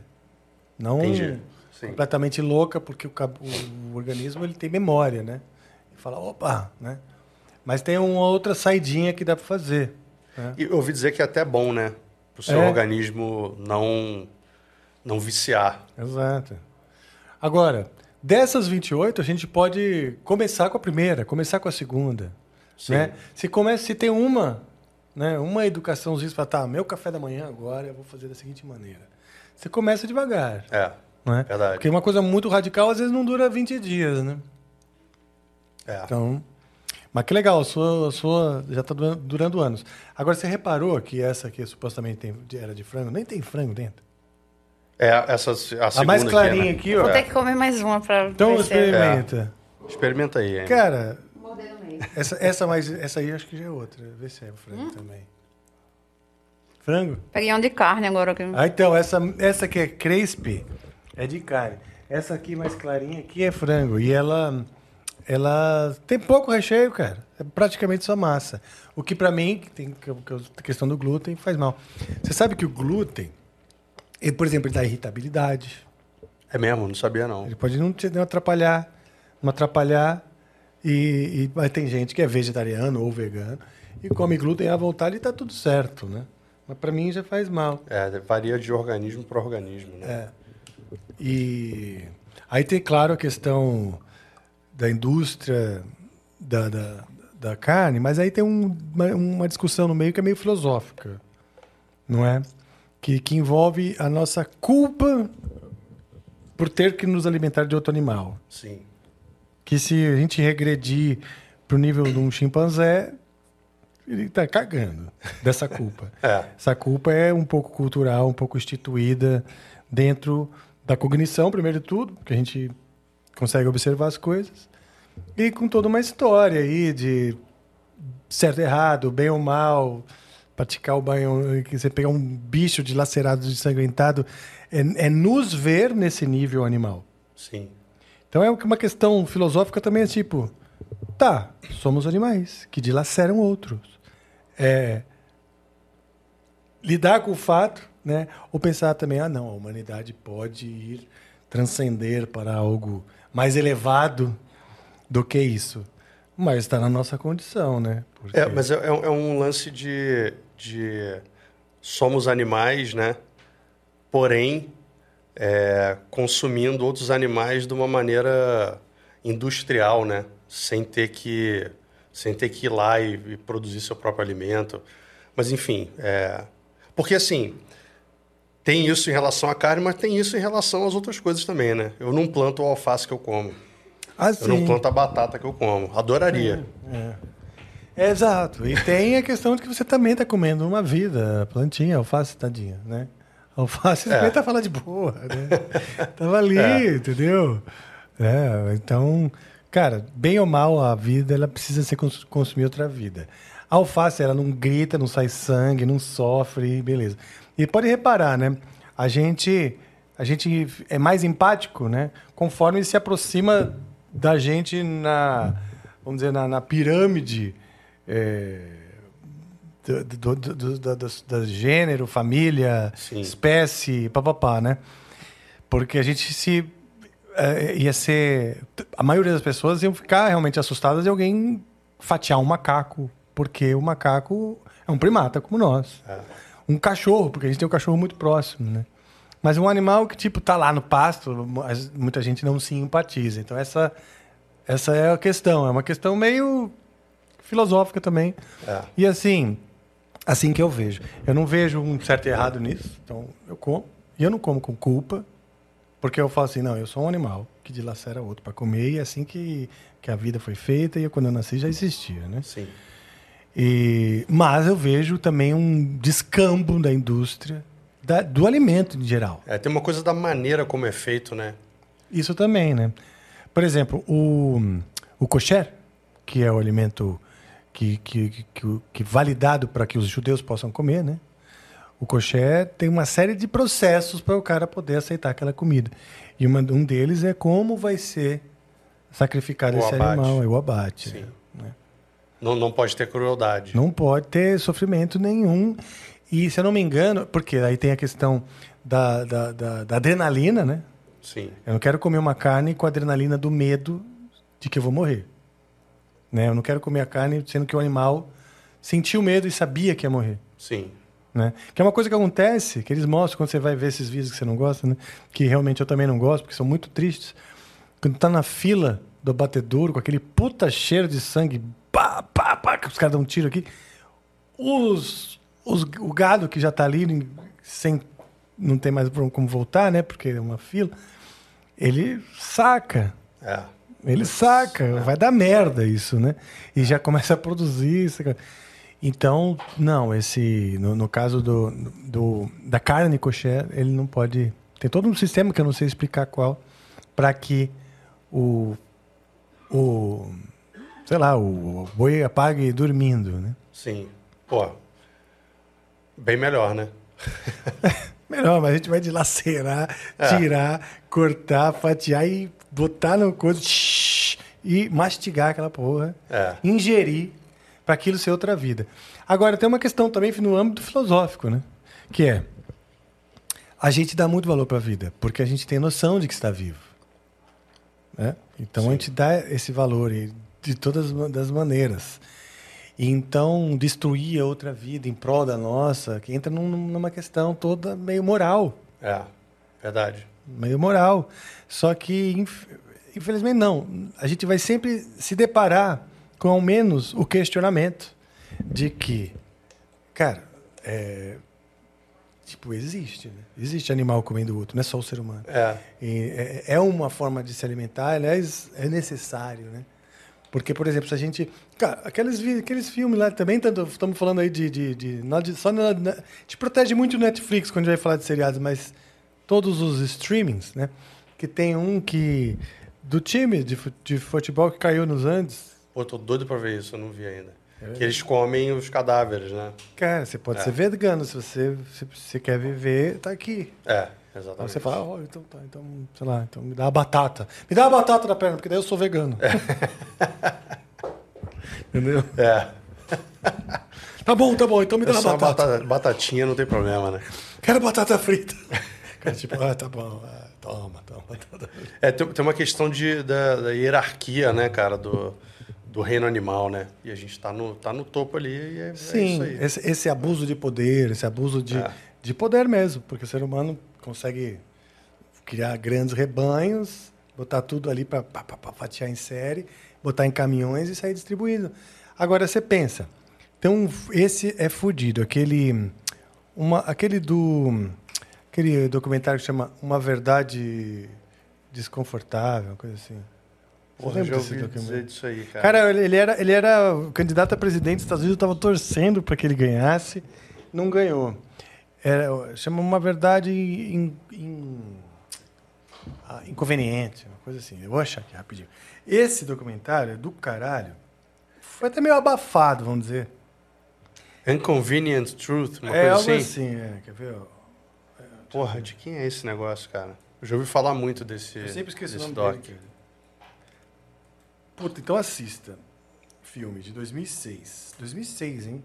Já faz... ta- É, uma verdade inconveniente, é isso mesmo. É do Incon- Michael Moore? Não, não é do Michael Moore. Na- nessa onda, na mesma época que, o, que, o, que ele também. Deixa eu ver se eu acho aqui, ó. Pô, o cara foi. Foi. Al Gore. Tá? Sim. About former United States. Directed by Davis. About former campaign educate global warming. Isso aqui. A grande, no fim das contas, a, a verdade inconveniente. Quer chiclete?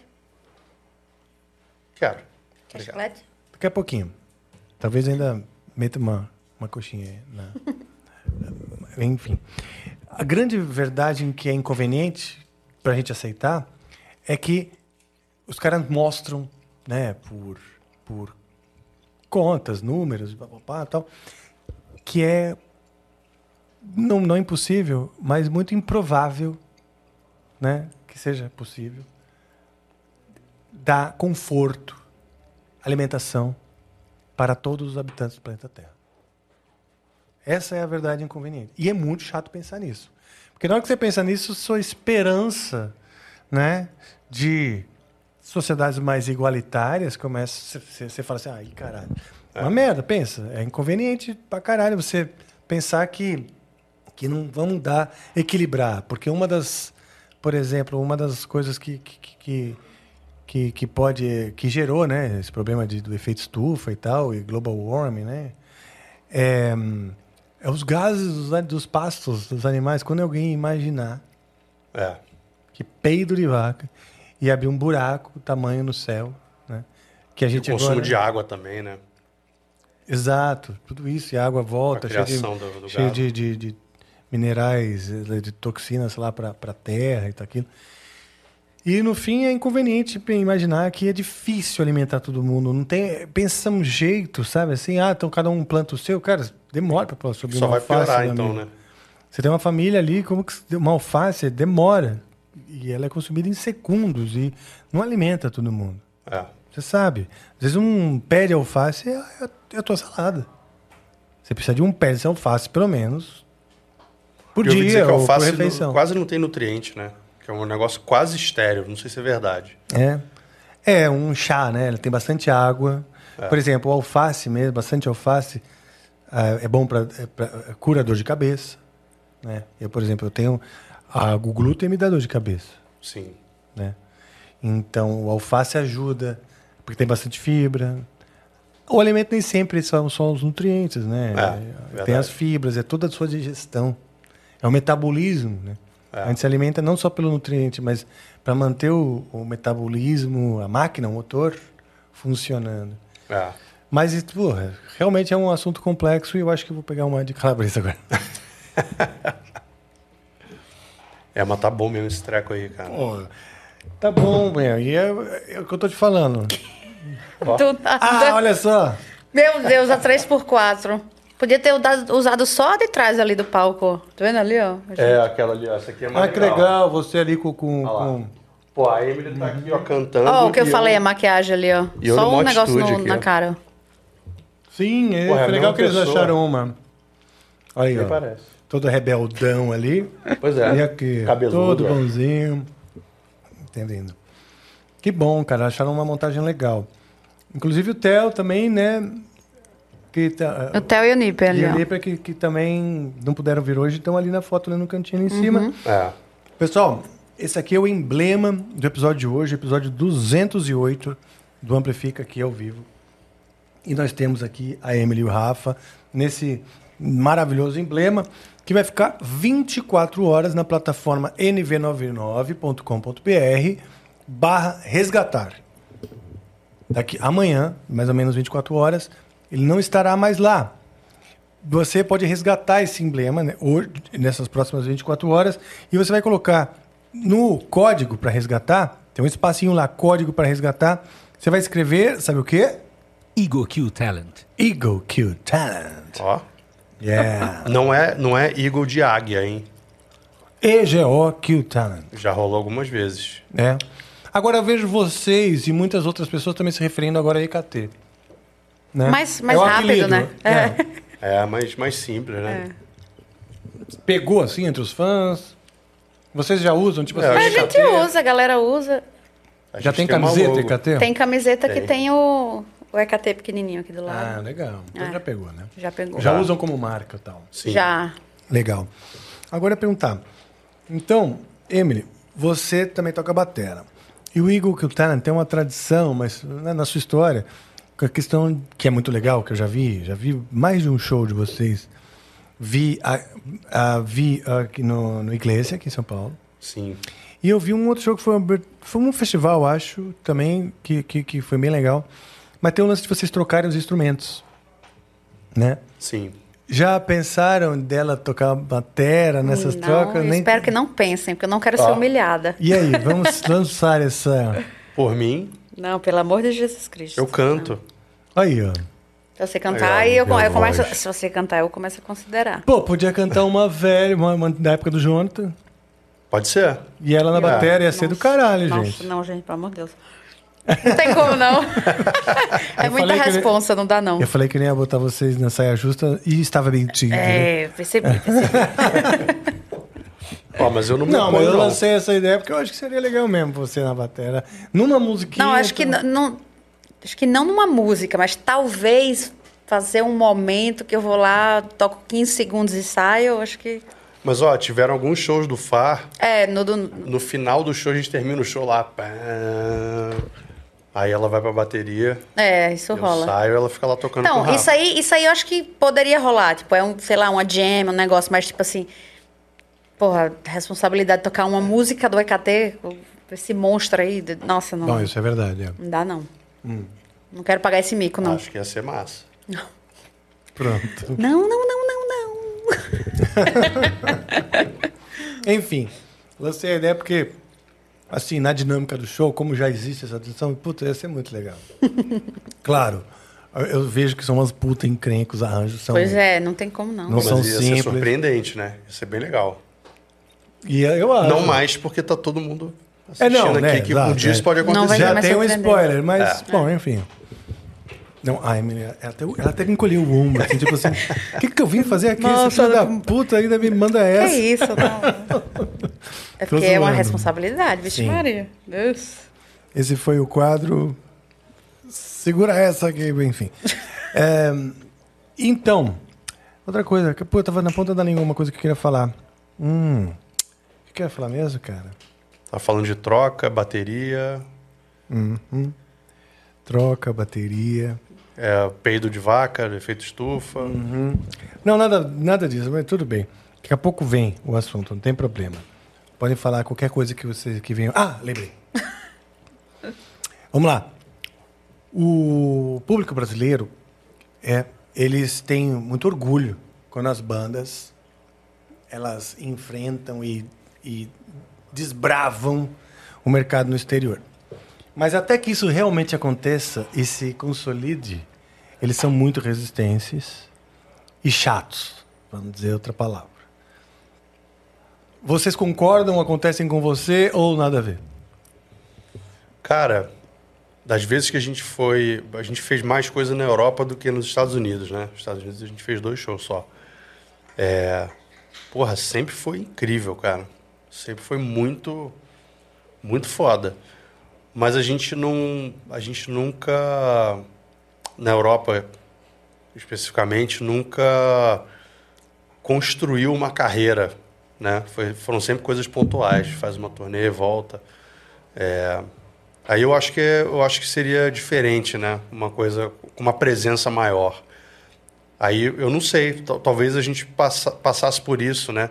A gente está com plano de ir para os Estados Unidos e e só Deus sabe como é que vai ser, né? A gente Só está sabe que vamos, né? é, Mas hoje o público principal é o público brasileiro ou É. o público fora? Ah, Brasileiro. Para saber. brasileiro. Pronto, então eles já abraçaram, então já responderam a pergunta. o que significa que eu estava viajando, né? E então tá, não é porque eu vejo que às vezes o público tem muita resistência. É, começa, a banda começa a ir para fora, ele quer muito se orgulhar de você, mas ele começa metendo pau e resistindo, puta que pariu, mas ele quer muito se organizar. Então é tem essa coisa lover and hater mesmo. Mas você diz o, público brasileiro. Brasileiro quando quando a quando uma banda como é... aquela coisa ah, de, de, tipo assim, ah, a banda a banda brasileira faz um show lá fora, quando volta pro Brasil tá maior. Entendeu? Eu acho que é isso, tá, né? É. A galera e tem aí um, o, um olhar. O tem tem aquela o público se divide. Quando quando uma banda começa a sair, ah, o público fica meio torcendo o nariz, ah, puta que pariu, mas é isso, mas é aquilo. Sendo que tem uma coisa importante. Para uma banda ser reconhecida fora, como vocês nos dois projetos, nas duas bandas, precisa estar tá sintonizado com o que acontece fora, saber se comunicar com as pessoas e saber levar algo que seja novo. Sendo que o Brasil, culturalmente, é muitas vezes é uma ilha. E o público não, não conhece essas mudanças. Sim. Sabe? Então, por exemplo, você falou, ah, vamos botar mais, menos guitarra. Às vezes o próprio público pode torcer o nariz do Sim. Brasil, que é muito tradicional e vive muitas vezes com referências mais do passado do que as transformações do, do rock ou do pop, ou seja o que for, mais atuais. Sim. É, cara, eu. Ó, agora que eu entendi o que você estava falando, eu acho que, no geral, é, o público sempre apoiou muito, assim. Eu, eu vejo mais uma resistência quando a gente é, a gente canta em inglês, né? É, mas em relação a isso. Ah, tá. Pô, bota uma. Tá lançando a música aqui no Brasil, bota uma legenda em português. Ah, legal. Então é mais em relação a isso, assim. Agora, o fato de ir para fora, eu acho que no geral a galera tem, tem um puto orgulho é, mesmo. Acho que a galera acha bem massa. Eu não sei como é que é com o Angra, que tem uma carreira. Cara, o Angra desde o começo é uma relação que o público tem conosco de amor e ódio constante, sabe? É, ah, eles gostam, mas depois não gostam. E, e tem uma sensação, às vezes, de tamanho amor que vira polaridade. Sim. É tanto amor, é tanta paixão, é tanta ligação com aquilo, que ele começa a ficar com ódio da gente, porque não só pensa naquela banda, né? Sim. Então, é, rever, vira, vira a chave para o contrário, e, e aí a gente começa a receber também um, umas reprovações de, de coisas, e, que, e especialmente ligadas à inovação. Sim. O que eu percebo é que o público quer, primeiro de tudo, no caso do Angra, mandar na gente. Ele quer é. que aquela vontade dele Exatamente. seja ouvida e feita. Vocês têm que fazer isso. É, que fazer sendo aquilo. que o público é muito heterogêneo, em termos de opinião, e eles também não entram no acordo no que, que tem que ser feito. Então eles se matam entre si, porque eles acham que ou essa fase é melhor, então tem que a gente voltar, como que vai voltar, né? Sabe? Não, não é. isso isso para mim, cara, é uma pois coisa é. que eu nunca vou entender. Tipo assim, você ser fã de uma banda e você quer que a banda seja a mesma coisa para sempre. Tipo, não é o contrário. Você é. tem o, você tem o primeiro CD da sua banda favorita para ouvir pro resto da sua vida. Não é. é. massa você conhecer uma nova fase deles. Exato. Sabe? Tipo, é. isso não entra na minha cabeça, galera. Ai, pô, só é bom o primeiro disco. Tipo, galera, então você não é fã da banda, tá ligado? Exato. Tipo assim. Você é fã do disco. Você é fã do disco fase, e, e tipo, tudo época. bem, tudo bem também, mas tipo, a galera que se diz fã da banda e fica, nossa, estou decepcionada. Tipo, é. velho, a gente é, a gente é o que a gente tá lançando no momento. A gente tá, tipo, Sim. se encontrando, se inspirando, chorando junto quando uma, uma, uma música nova toca o coração. E, e, tipo assim, aquilo pra gente que a gente tá botando no mundo é muito especial. Como é que tu vai é. Tá ligado? Tipo, Cara, eu não, não Tem um exemplo interessante, né? Mostraram para mim uma música do que seria a inteligência artificial, uma música do Nirvana, com Kurt Cobain? Que a inteligência artificial fez. Uhum. E eu ouvi e tal, e num debate sobre isso, sobre inteligência artificial, é... o que, que eu achava? Eu falei, ó, muito legal que a tecnologia chegou nisso. Mas é uma música dos anos 90, né? Não, exato. O, não é o que o Kurt Cobain ia fazer hoje, nem o Nirvana. Totalmente. Exato. É, Você é. imagina nesses, nesses 40 anos praticamente que passaram, é, ele ia poder ter casado já duas vezes, ele tem filhos, ele teve experiências. Ele mudou de gravadora, ele teve depressão, ele curou, ele foi para um psicólogo, ele fez tratamento, ele teve negócio de drogas, aí ele já se curou também disso. Passou tantas coisas Não tem como ele fazer que a não tem coisa. como a inteligência artificial É, prever o que ele teria vivido, É. quem seria hoje. Agora, pegar o cara e fazer uma projeção do que ele fazia no passado é tipo. pff, oh, ok. Todo mundo sabe que não foi ele, porque ele tá morto. Sabe assim? Então É. não tem muita má- mágica, tipo assim. Entendeu? É. Quero ver fazer assim, ó. Num universo quântico, onde ele casou três vezes, né? É, virou mulher, voltou a ser homem, blá, blá, blá. tem toda uma história. A, a gente projeta que, que ele estaria fazendo isso. Ai, legal. É, Só que são quantos universos quânticos possíveis? Sabe assim? É. Tipo, porra, tem um universo que o Nirvana estaria até hoje. E o Dave Grohl ser- seria tipo o Charlie Watts. É. Não existiria Foo Fighters. É. Entendeu? Então, cara, eu acho que a, a piração, né? É da, é com- tem que ser com relação à multiplicidade das escolhas.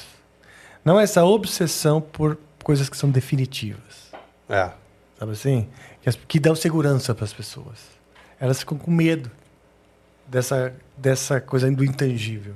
É, cara, quando a gente. Quando a Emily entrou pra banda, é, a gente perdeu, acho que, sei lá, 300 seguidores no Instagram. Só que a gente ganhou, tipo, 7 mil. Que bom. Então a, a, a mudança proporciona isso, né? Você não vai agradar todo mundo. E é isso aí. Que bom, cara, que bom. É, Legal. maravilhoso. Aí o que eu tava falando, né? Completando, o Angra tem sim grupos que adoram debater, né? Sobre as diferentes fases, isso, aquilo, papá. E eles são, estão, estão sempre tão certos, porque eles debatem por, por muito tempo. Então eles vão endossando aqueles argumentos como se fossem técnicos na parada, né? É, e a galera pega no pé mesmo, né? Aí você Pega. troca o guitarrista, fala, pô, mas o cara não tá tocando o solo igual ao do primeiro disco, ó, tem uma Tudo, nota tudo, diferente. é. Porra. Claro, não é ele, né? Pois é, é outra pessoa que tá fazendo. Exatamente. mas é isso, cara. É por isso que eu perguntei, mas que bom que vocês tem um público que já abraçou o fato deles pedindo para vocês cantarem em português, já mostra que abraçaram. Ele quer que você se comunique ainda mais diretamente para ele. É. Ele quer ainda você mais perto dele e tá aberto para para esse flip, que é um flip com- de- completamente diferente de se fizer Totalmente. música em português, né? É. Pô, agora, eu não sei se já tá perto do horário de terminar. Você quer mijar? Não, não. É que você, você puxou o assunto da inteligência artificial. Ah, E. não, ele fez um jeito que eu achei que ele tava com uma urgência fisiológica. Esse, esse lance da inteligência artificial. O que, que você acha disso, cara? Agora eu que tô te entrevistando aqui. Porque Não, fica à vontade. aqui eu um acho essa papo. parada, ao mesmo tempo. Eu acho fascinante e, e eu tenho um pouco de medo, às vezes. E eu tava. Tenho um pouco de medo pelo, pelo mau uso né, que, que vai vir disso daí. Mas eu tava vendo há um tempo atrás uma entrevista com o. Eu esqueci o primeiro nome dele, o Nicoleles, Hum. neurocientista Miguel brasileiro. Nicoleles. Co- Como é que é? Miguel Nicoleles. Miguel Nicoleles, ele mesmo. Ele foi o cara que fez aquele.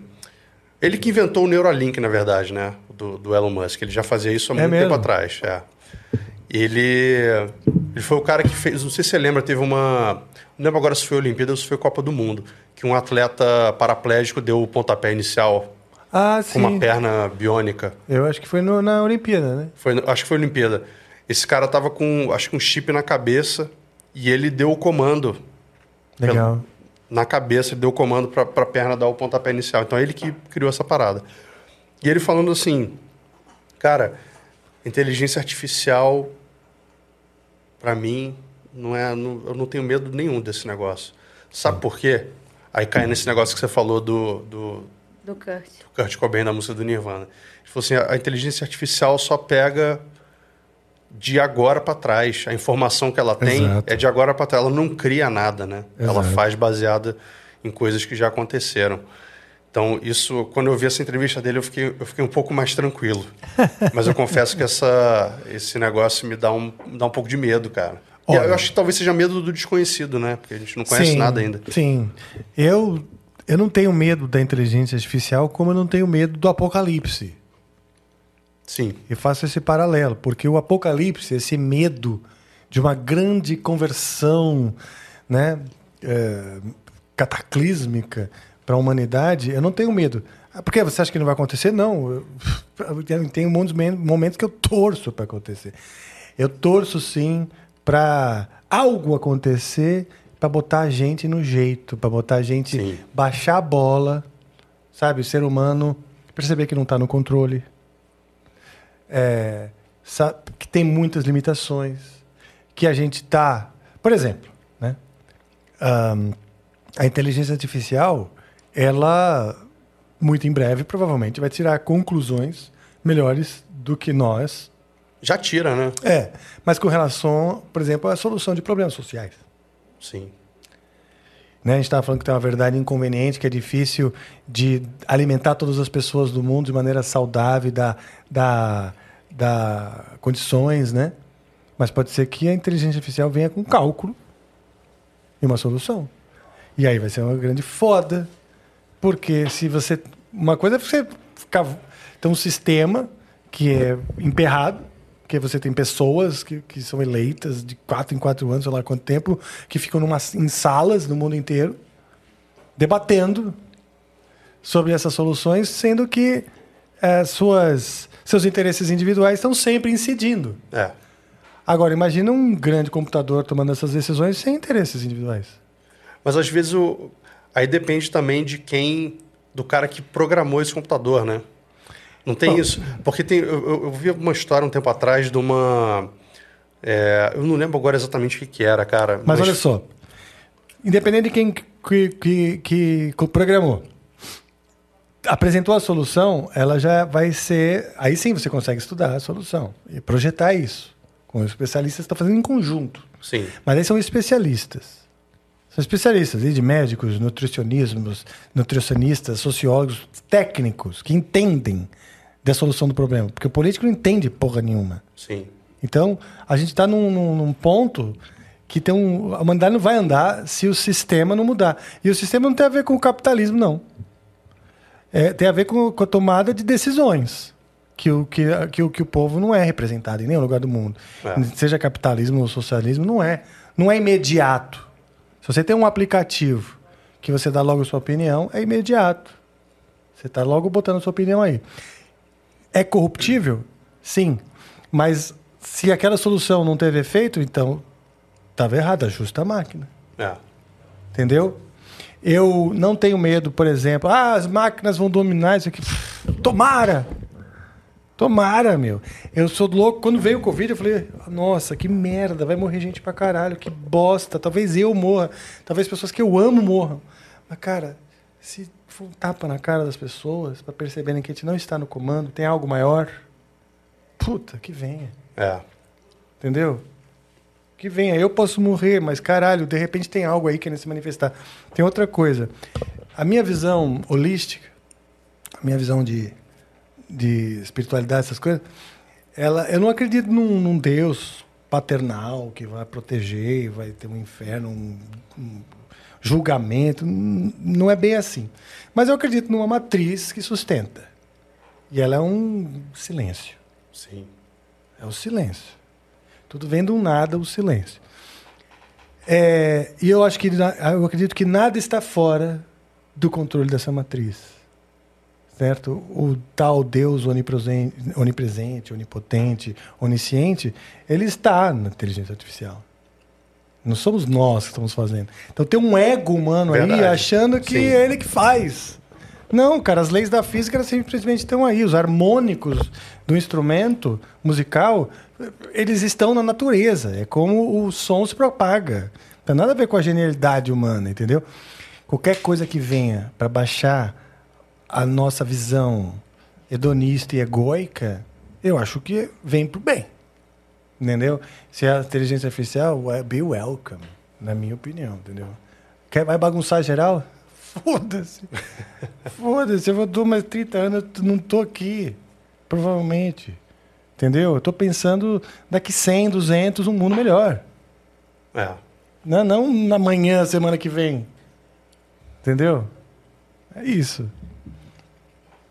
O que, você acha disso, Emily? Eu não acho nada, mas um amigo de um amigo meu achou um relógio na calçada do Marista. Pô, que massa, hein? Curtiu? Achou mesmo? Achou. Aí é na calçada foda. do Marista. Aí é foda. Marista escola? O que, que é marista? Nem É um sei. colégio. É uma, é uma escola, pô. Escola. Ai, Lá em Você, você é a primeira pessoa que entendeu a piada. Porque eu, sei, eu acho que do meu- desde os meus 15 anos. Você sempre conta eu ela. se- alguém sempre em algum momento faz. E você, o que é que você acha? E aí eu falo exatamente isso. e aí todo a pessoa fica. Não entende. E aí você, na mesma hora, ele. que- Sim. Sim. Ai, ai. É um bom. Uma quebra de quebra de estado, chama. quebra de estado. Rafa. Ouça uma voz Opa. sensual falando Tá comigo. ouvindo? É? É, não, só queria dar um, um aviso pra galera pra lembrá-los. Eu não lembro se você falou isso no começo. Ah, de pedir mensagens? As mensagens do NV99, Pois o é, pessoal tem que cara. saber. Já tem gente mandando lá, já tem mensagem chegando aqui. Pois é, cara. Esqueci de falar, eu acho, hein? Exatamente. Então, Então fale, vou falar agora. É o seguinte: nós responderemos as mensagens aí, perguntas, eh, curiosidades ou até elogios e críticas que vocês nos mandarão na plataforma nv99.com.br barra amplifica barra live. Você agora está pegando o seu celular, o seu computador e está escrevendo, pensando uma pergunta para fazer para a gente e você vai entrar lá na nv99.com.br barra amplifica barra live e vai nos mandar essa mensagem, tá certo? Ah, ah, mas tem que pagar. Tem. Tem que pagar. Você vai estar pagando pela coxinha que nós estamos oferecendo aqui para os nossos. Bela coxinha.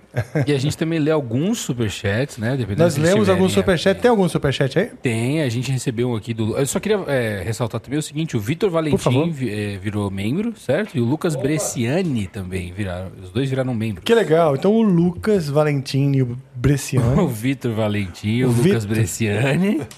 Cara, Vitor Valentim era o, o nome do Mário Fofoca lá naquela novela? Puta que pariu. Ou enfim. É. É o Legal. VV.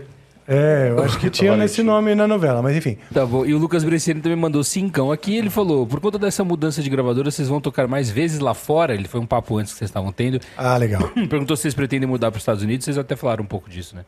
Vamos sim. lá. Sim A e sim. É, sim, É mesmo? Estamos indo em breve, se Deus quiser. É. Vocês vão se mudar? É, tá, tá, tá no plano, né? Puxa, que legal, cara. Só que é aquela coisa, esse, esse papo já rolou. Esse papo rola há, sei lá, pelo menos uns sete anos. E vocês pretendem se, mudar, se mudarem pra onde? Pode falar essas coisas? Eu nem sei se a gente podia estar falando. Ah, então tá, então beleza. Pode? Não, não, não, não, é, eu tô- eu não ele, quero- ele vai saber, ele vai saber. Pode. Essa história é Ah, branca. acho que já estamos aqui, né? É. Mesmo, a gente vai cara. pra Nashville. Olha só que legal. Terra É. do, do- do- camarada que fez o primeiro álbum de rock que você se impactou. O Ah, resto- é? o Megadeth. É Terra do Megadeth. Pô, não sabia não. É, Massa. o Dave Mustaine mora lá. Olha aí que legal. A gente tá não, com- e, pô, um universo musical fudido ali, né? Não, ali é bizarro. É, Mas assim, é um plano, vão ter né? shows e, É. e iremos. é. Pronto. Tá aí no- no- no- nos planos, nos sonhos. Agora o mundo já sabe, né? Não é mais segredo. E que tomara que role. Vai rolar. Tomara que role em breve, em pouco tempo. Boa. Ah, aproveitando, vamos tentar fazer aquele Bruno Mars lá? Eu não sei, cara. Vamos fazer aquele cover lá que você falou do Bruno Mars. Vai lá. Do nada. Do nada, do nada. Assim, uau! uh! É o efeito do glúten. Ihu! Pô, tem um berrante ali. Eu podia eu to, eu toco Cara, berrante. você quer tentar tocar o berrante? Toca aí. Quero. Então vamos lá. Esse berrante é da Nath Guareschi, nossa maravilhosa host e criadora de conteúdo aqui do canal Amplifica. E boa sorte. Ela não teve Covid, pelo menos que a gente sabe. Caralho, olha só, é um furinho aqui, ó. É. Eu achei que era É tipo. aquela eu achava que era então, o cão. Você assim. vai ter que É. fazer aquele esquema de. Sabe? É, Vou ter que tirar o chiclete, né? Aquecimento de voz. Peraí.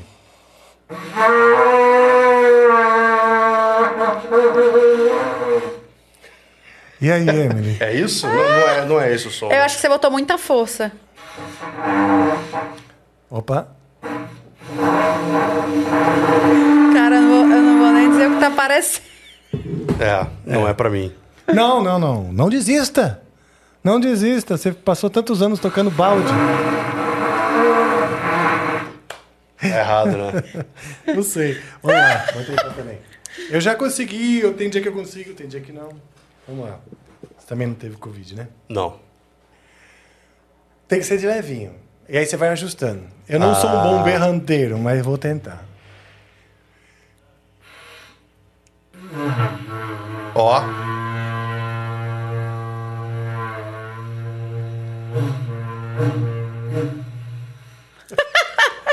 Pô, mas tirou som. É. Tirou, tirou. Tipo, duas horas depois da feijoada, né? Sim. É, tipo Já isso. tá aqui. Exatamente. O berrante começa. Bom, Vamos ver se. Vamos ver se. Agora vai melhor a feijoada.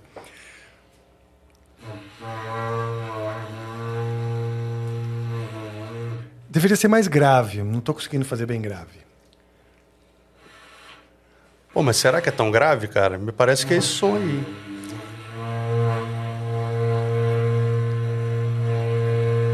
Aí, ó, agora acho foi. Que, acho que é isso aí. Porra, eu acho... sabia que eu sou fascinado com isso aqui? É mesmo? Sou fascinado com a- o universo sertanejo, o universo da, da, da fazenda, criação de, de gado e tal. Eu vi, eu, quando era criança, ia muito para um sítio, né? E eu acho bonito esse negócio do cara tocar um treco que é feito do chifre, do Sim. amiguinho dele que morreu, né? E ele, de alguma maneira, segue, né? Um som É. que, que, sei lá, coordena. Sabe o que isso me lembrou, cara? O Globo Rural. Sim. E aí aquela música da abertura, cara, Luzeiro do Almir Sater, daquele disco dele instrumental. Sim. Cara, esse disco é foda. E essa música é Grande Almir maravilhosa. Sater, hein? Pô, Porra, esse cara é sensacional. Acho Também ele foda. adoro, bicho. Adoro o Homem Sater, cara. Mesmo. Queria muito que ele viesse aqui. Isso não é Aí. uma indireta, isso é uma direta, viu, Almir? Você aí, na rede, cigarrinho de palha, com sua Ele viola. eu sei, mas Ele tem que trazer a eu mando viola. Uber, eu mando Uber. Hã? Ele tem que trazer a viola, né? Sim, sim. E pode trazer o Gabriel, filho dele, também, Ah, verdade. que também é um Ele toca, talento, né? toca É. guitarra, viola, violão. Seria bem legal, né? E eu prometo que não vou tocar o berrante, porque eu sei que você conhece e sabe. Pô, de repente aí. ele vai tocar, né? Pois é. Direito. Pois é. Eu acho legal essa coisa. As diferentes culturas do Brasil. Sabe? Estão no caralho, cara. Né? Eu acho também. Às vezes eu vejo imagem assim do cara ali, boiadeirão, ali com, com berrante, um monte de boi. Puta, que coisa foda, entendeu? A, a cultura do caipira, a filosofia do caipira, são coisas nossas, né? Sim. É, eu acho fascinante também, cara. Eu tava até conversando é, com, com a galera esses dias, que esses dias não, já tem um tempinho, né? Tava falando de, de como a, a, a cultura do Brasil, principalmente fal- falando da música, né? Que é a nossa, a nossa seara, assim. Eu ouso dizer que é a mais diversa do mundo, Eu também, cara. a música do Brasil. Eu ouso dizer o mesmo. Porque é muito diversa. É. Né?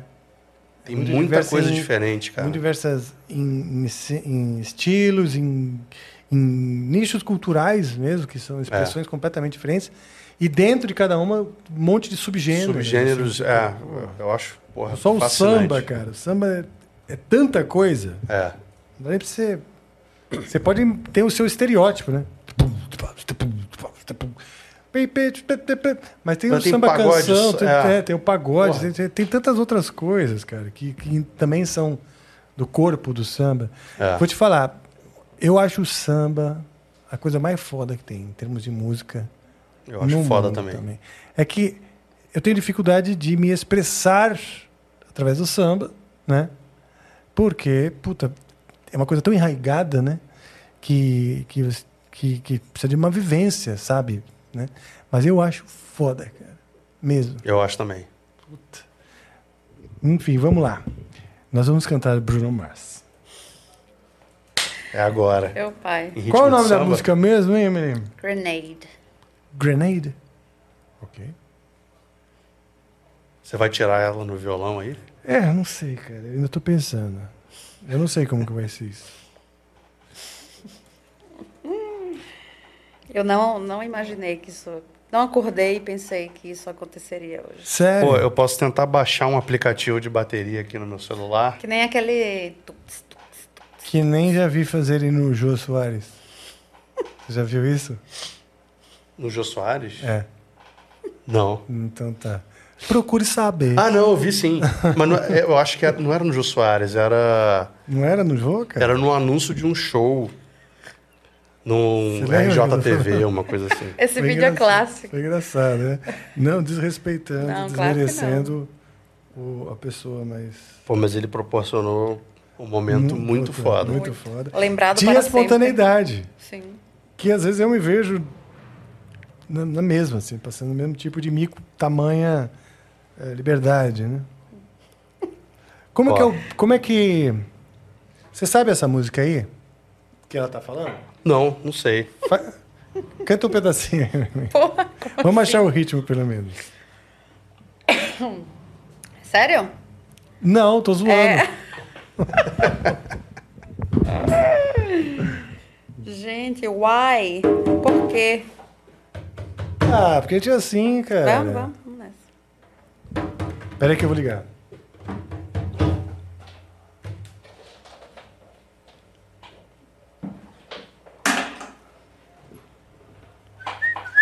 Deco. Deco. Deco. Deco. Deco. Oi, oi, oi. Oi, oi, oi.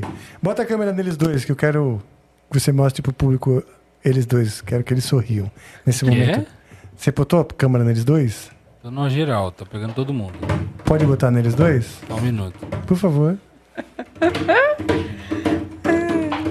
Você botou? Calma aí. Coloquei. Obrigado. Precisava, precisava ajeitar o saco. Tava, sabe quando tá incomodando? Sim. Pronto. Vamos lá. Eu quero ouvir um pedacinho da música pra ver se eu lembro ou pra gente pelo menos sacar o ritmo dela, pô. Show. Então vamos. Porra, eu tinha um tênis desse, cara. Esse tênis é sensacional. Legal, né? Só que aí eu tô pensando em. Você, você cortou o elástico que vem dentro dele? Não. Que ele tem um elástico aqui, né? No, no cantinho. Que deixa ele apertadinho no pé. Ah, é pra galera que verdade. não amarra, né, o cadastro? É. Só que mesmo sem amarrar, ele dá uma apertada. Pô, mas Então- eu achei ele muito confortável. É. Algumas pessoas cortam esse elástico. E eu tô indeciso, porque eu sou de Libra. Entendi. Um cara indeciso. Como é que é? Vou botar mais longe aqui. Ó. Eu só não sei se vai ser no tom que original, viu? Não tem problema, você me fala o tom que você quer cantar. Precisa ser inteira.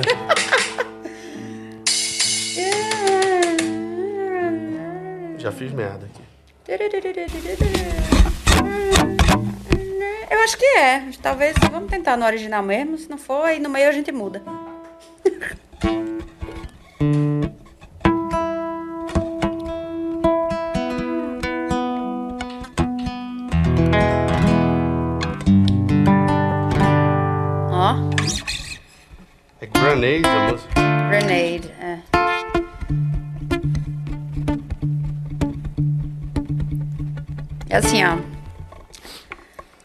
quer ouvir antes? É, ouve um pedacinho Oh, aí, só que é? tem que ser bem curtinho, senão. Easy go. That's just how you A transmissão não pode, né? Corta, cai. Ah, não sabia É, não. te toma, te toma strike. É, Easy come, easy go. That's just how you live. Oh, take, take, take it all, but you never should've known you was trouble from the first kiss. You had your eyes wide open. Why would they open? I gave you all I had, and you tossed it in the trash. Tossed it in the trash. You did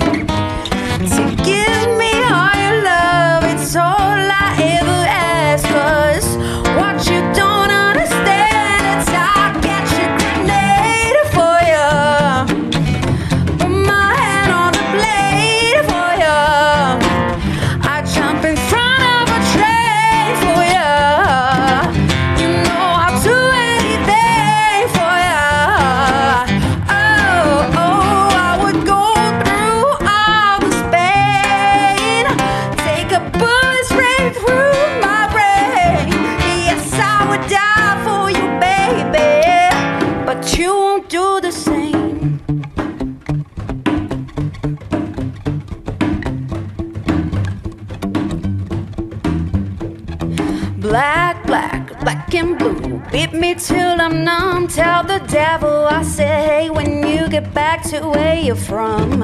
Bad woman, bad woman, that's just what you are. Yeah, you're smiling in my face and rip the brakes in my car. I give you all I had and you tossed it in the trash. Tossed it in the trash, yes, you did. So give me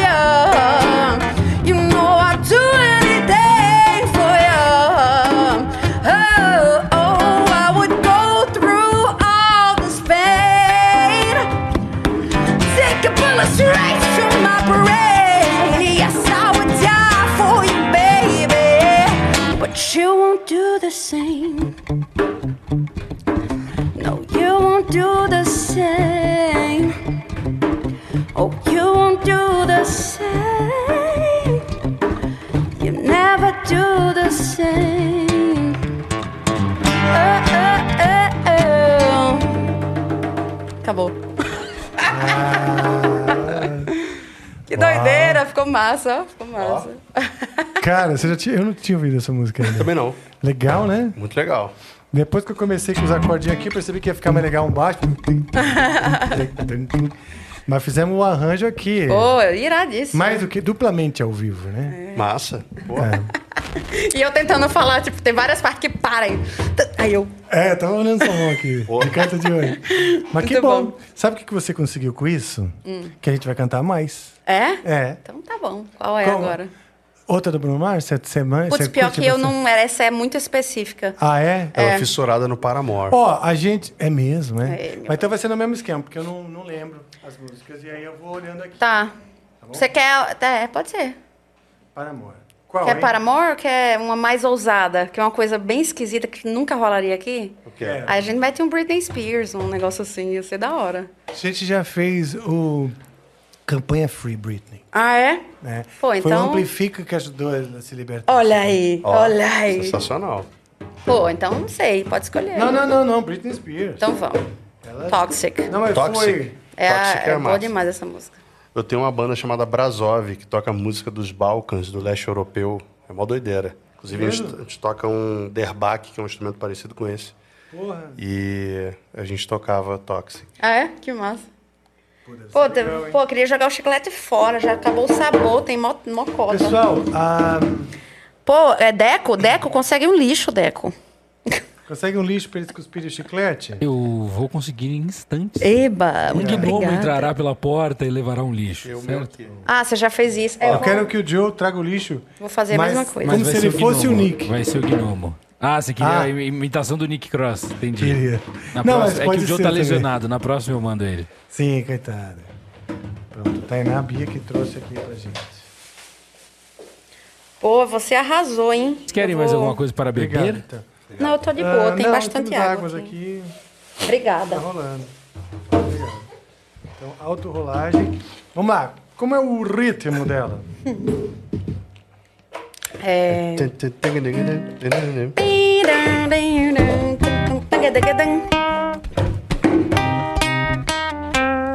Baby, can't you see? I'm falling. A guy like you should wear a warning. You're dangerous. I'm loving it. This next, I can't wait. I need a hit, baby. Give me it. You're dangerous. I'm falling. Too high, can't. Eita. Tá, rapidinho, rapidinho, rapidinho. É, agora vai pra outro. Vai pra outro. É. Agora vai pra. Too high. Falta aqui, eu que tenho que. Eu, né, eu que tenho que. Too high, can't come down. Losing my mais alto, head, spinning around. É, então. É que eu não, não vi pra onde ele foi. Então, peraí. Bora, assim. bora. Vamos organizar essa zona. Vamos Não, organizar. brincadeira. Eu vou só é, agora que eu saquei um pouco melhor Ah, a música. Vamos fazer ela um pouco mais lenta para dar tempo de eu pensar? vamos, vamos sim.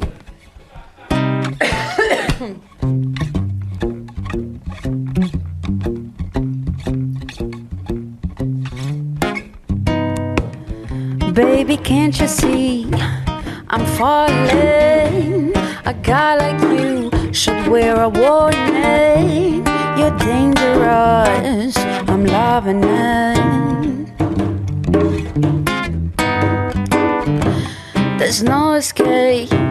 I can't wait. I need a hit. Baby, give me a. You're dangerous. I'm falling.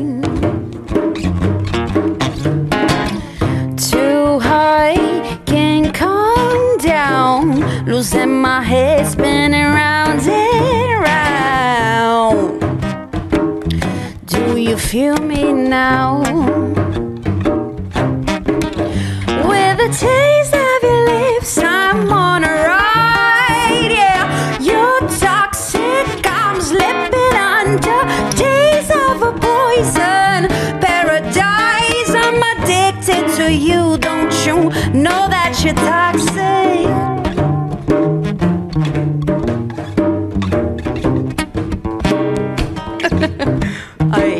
It's getting late to give you up. I took a sip from the devil's cup. Slowly, it's taking over me. Too high, can't come down. Losing my head, spinning round and round. Do you feel me now? With the taste of your lips, I'm on a ride. You're toxic, I'm slipping under. Taste of a poison paradise. I'm addicted to you. Don't you know that you're toxic?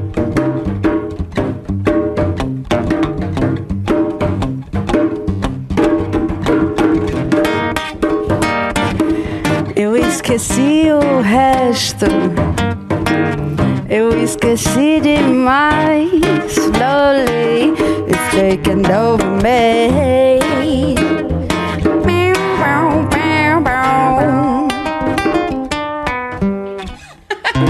Esqueci completamente o final. Bom demais. Ô, Joe, eu tô aqui ligado no pedal, mas eu tô achando que tá tão estranho o som hoje, cara. Tá instalado. Sabe? Ele. Eu perguntei pra ele o que, que você tem a dizer. E eu ainda não tive resposta. Ele tá atrás de mim. Ele vai responder, espera só um momento. Cara, Ele falou: vamos limpar o instalado. Serve pra você de como resposta? serve. serve. Ah, porque assim, tá no pedal que a gente sempre liga aqui. Agora eu não sei se eu liguei diferente, sei lá. Tá. Mas tá bem magrão, ó. Deixa eu só falar uma coisa aqui. Eu tinha recebido um, um superchat há um tempo atrás aqui do Diego Assunção, que mandou dezão e ele falou: melhor amplifica de todos os tempos. Só falar pra eles que eu amo os dois. Sou um baterista que canta e eles são grandes referências e inspirações. Ah. Beijo Massa. pra todos. Fofo. Cara, Beijo. o cara é eu e você ao mesmo O cara é tempo. a gente. Sensacional. Que massa. Bom, deixa pra lá, a gente depois vê essa coisa aqui do, do coisa. Realmente tô aqui pensando, o que, que pode estar acontecendo? Ó, tem até um reverbzinho agora.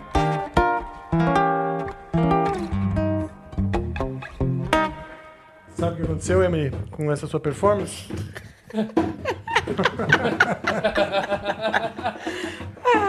Vai ter que cantar Exatamente isso. O chat também não, não vai me deixar mentir aqui. Então tá vamos lá, o que, que o chat tá pedindo? Não, não, tô dizendo que a galera tá, tá impressionada e querendo mais música, obviamente, né? Ah, mas tem, então ó, vamos, vai fazer de mais um cara, pouquinho. já, já li Amy Winehouse aqui, mas enfim, né, o pessoal vai falando as Putz, coisas. pior que eu não sei, cara. Pô, eu sou muito, eu tenho que contar um segredo pra vocês. Nem Por eu ter crescido na igreja evangélica, eu vivi numa bolha até os meus 18 anos. Então, tipo assim, a primeira vez que eu vi Nirvana, eu tinha 20 anos. Então, tipo assim, Sério? muita coisa que todo mundo sabe, eu não sei.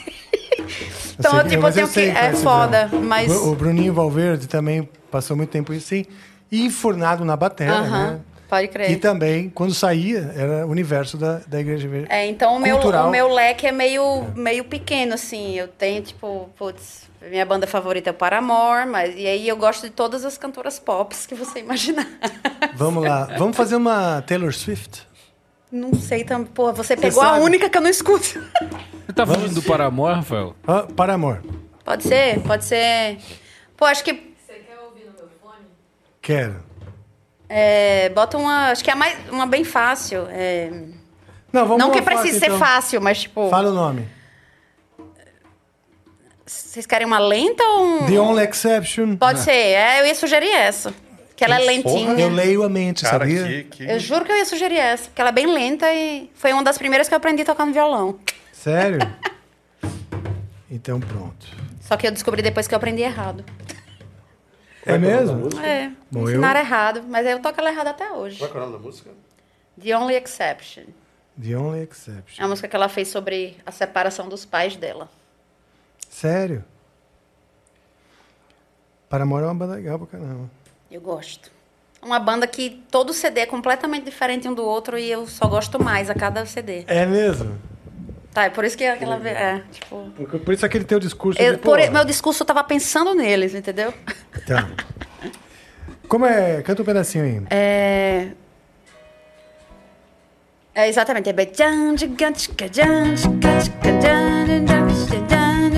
Ah, Essas músicas que são changans, changans, changans, Ah. é melhor que o vilão de aço. Sim, sim, ó. Minha noiva aprendeu essa música semana passada. Se ela tivesse aqui, a Ju ia, to- ia tocar. Porra, aí. Ah, Porra, sério. Ela tá assistindo, né? Ela tá a Cris não assistindo. veio, né? Você A ela Cris recebeu não- o recado? A Cris sabe todas, todas essas, todas. Tipo assim, qualquer coisa. Avril Lavigne, ela vai. Eu eu- rolou um... Pô, ela nem viu a mensagem. Deve estar dormindo. Nada. Deve estar trabalhando uma hora dessa. Trabalha com sua bexiga. Sério? Bam, bam, bam, bam. Pô, queria mandar um abraço pro meu camarada Gabi Almeida. Gabi! Esse boné aqui é dele, ó. Você tá com o boné dele, O cara. boné dele, ele mandou uma foto, ó. Que, que honra o boné do podcast. Você roubou dele? Não, ele me deu. Ah, tá. e aí ele te mandou uma foto com o boné. É. Enquanto era dele. Não, ele, ele tirou uma foto da tela do. Ele tava assistindo, né? É a logo dele. O que, que é isso aí? É de batera? É. O que, que é? Fala aí. o É o logo da- dele, É o que ele é, logo ba- ele é dele. batera. Ele Ele, é criou a própria logo, Ah, porque ele tá. é... Ele fez uma Gabriel, dele. né? É. Puta, que legal. Ele é um bom batera? Nossa, eu fui É procurar no. YouTube, eu abri o YouTube e já tá o, o podcast rolando aqui, galera. Que loucura. Porque eu sou Amplifica. curiosa, eu tô olhando o chat agora, gente. Não, não olha, é perigoso. É perigoso? Perigosíssimo. Gente falando mal, é? Quando eu olho, eu fico super triste. Sério? Então eu não vou olhar não, porque eu sou, eu sou emocionada também. Qualquer coisa eu vou ficar triste.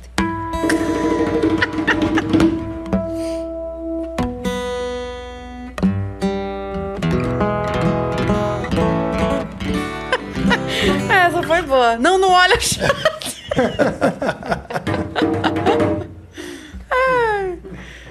Não, eu tava aprendendo viu, cavaquinho. E, pô, mó feliz. Todo episódio eu vinha, eu ficava ali, né? Tocando tudo errado. no cavaquinho. Mas feliz que a única hora que eu podia Praticar era cavaquinho aqui. era aqui. Sim. Que eu pego justamente pra fazer essas bagunças que eu não vou fazer no outra hora. né? Mano, começou a ter um. Não! Puta que pariu, estuda essa merda antes de tocar. Porra. Mas não foi por isso que eu parei de tocar o cavaquinho. E ele nunca mais tocou o cavaquinho.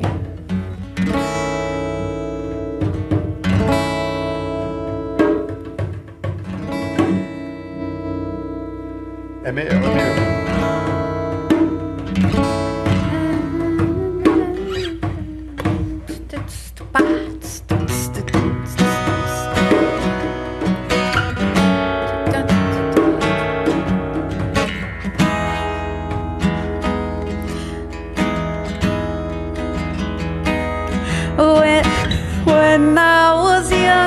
Ela não é um 6 por 8? Ela é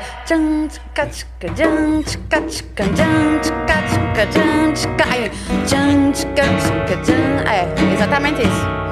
E, aí, e agora aqui? Putz, eu acho que muda em outros momentos.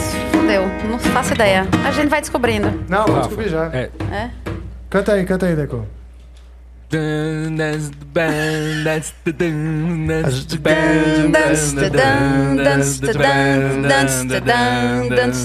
Aí volta. Pera, eu tô ouvindo, ouvindo. Não, é legal Volta que ele não tá me ouvindo. Eu cantei tudo isso e ele tá com Eu outro tô É verdade, ele tá com eu tô com fone te ouvindo e outro Ah, fone. Eu botei Quase você em cima do outro. Quase infartei. Ele tá ouvindo, ele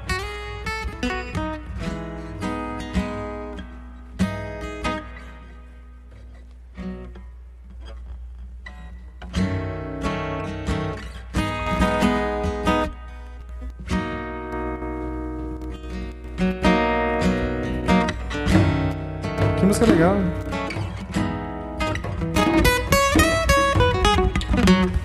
Beleza, o começo eu sei. Bora, a gente não precisa até o fim, não. Vamos. É o seguinte, dois compassos no Si, aí um no Fá e um no Mi. É isso aí. É, deixa eu ver se muda muito depois. Se tem surpresinhas. Acho que não tem surpresinhas. Tem, é, teria uma, mas é tipo. A gente nem precisa fazer. Certo. É, vamos, vamos só. Ou a gente finge que, que fez e certo e faz certo, diferente. É, ela bem, vamos fazer o basiquinho.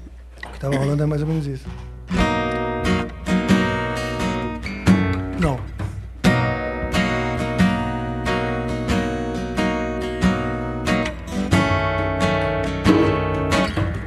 Isso. When I was younger, I saw my daddy cry and curse at the wind.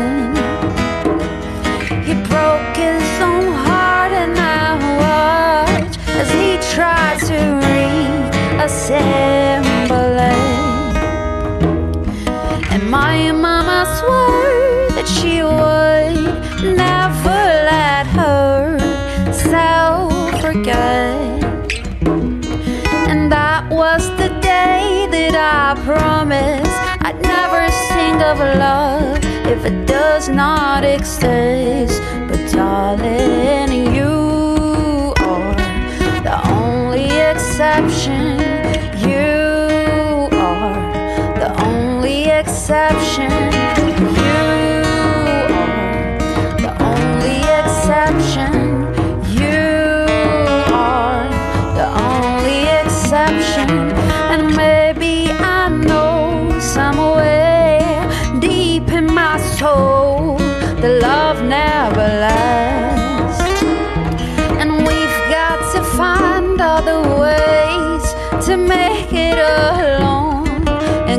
straight face.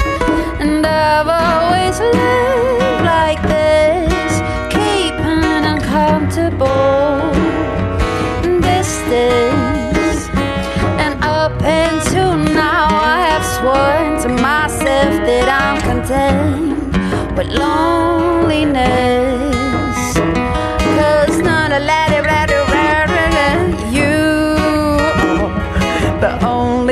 exception. You are the only exception. You are the only exception.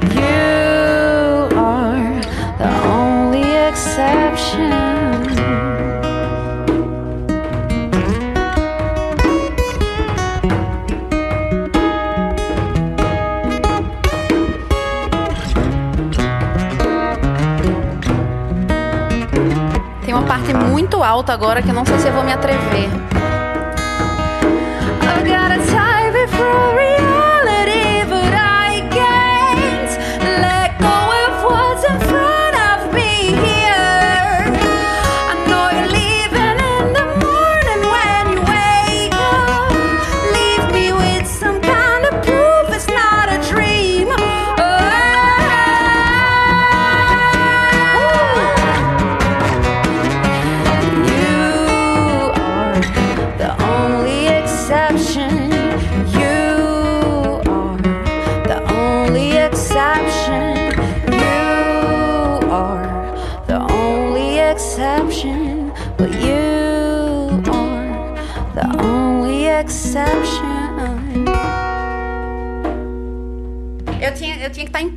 Cantar aquela parte. Você cantou, pô.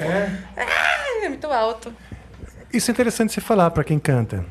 Então tem coisas que quando você precisa de mais. Tem que estar em pé. Tem que estar fi- é, por conta da coisa física mesmo, É, da exato. postura e tudo, né? Do diafragmazinho, Do ele tem que diafragma. estar na postura certa, senão não. Sim, a gente sentado É. aqui assim, né? É. Então pronto. Então eu tenho, então eu tenho chance.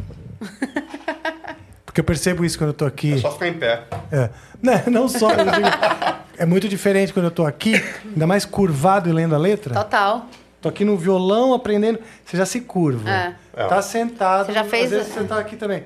Puta, é muito mais difícil. É, Então. verdade. Tá maravilhoso. Agora eu, agora eu viciei. Pô, viciei agora.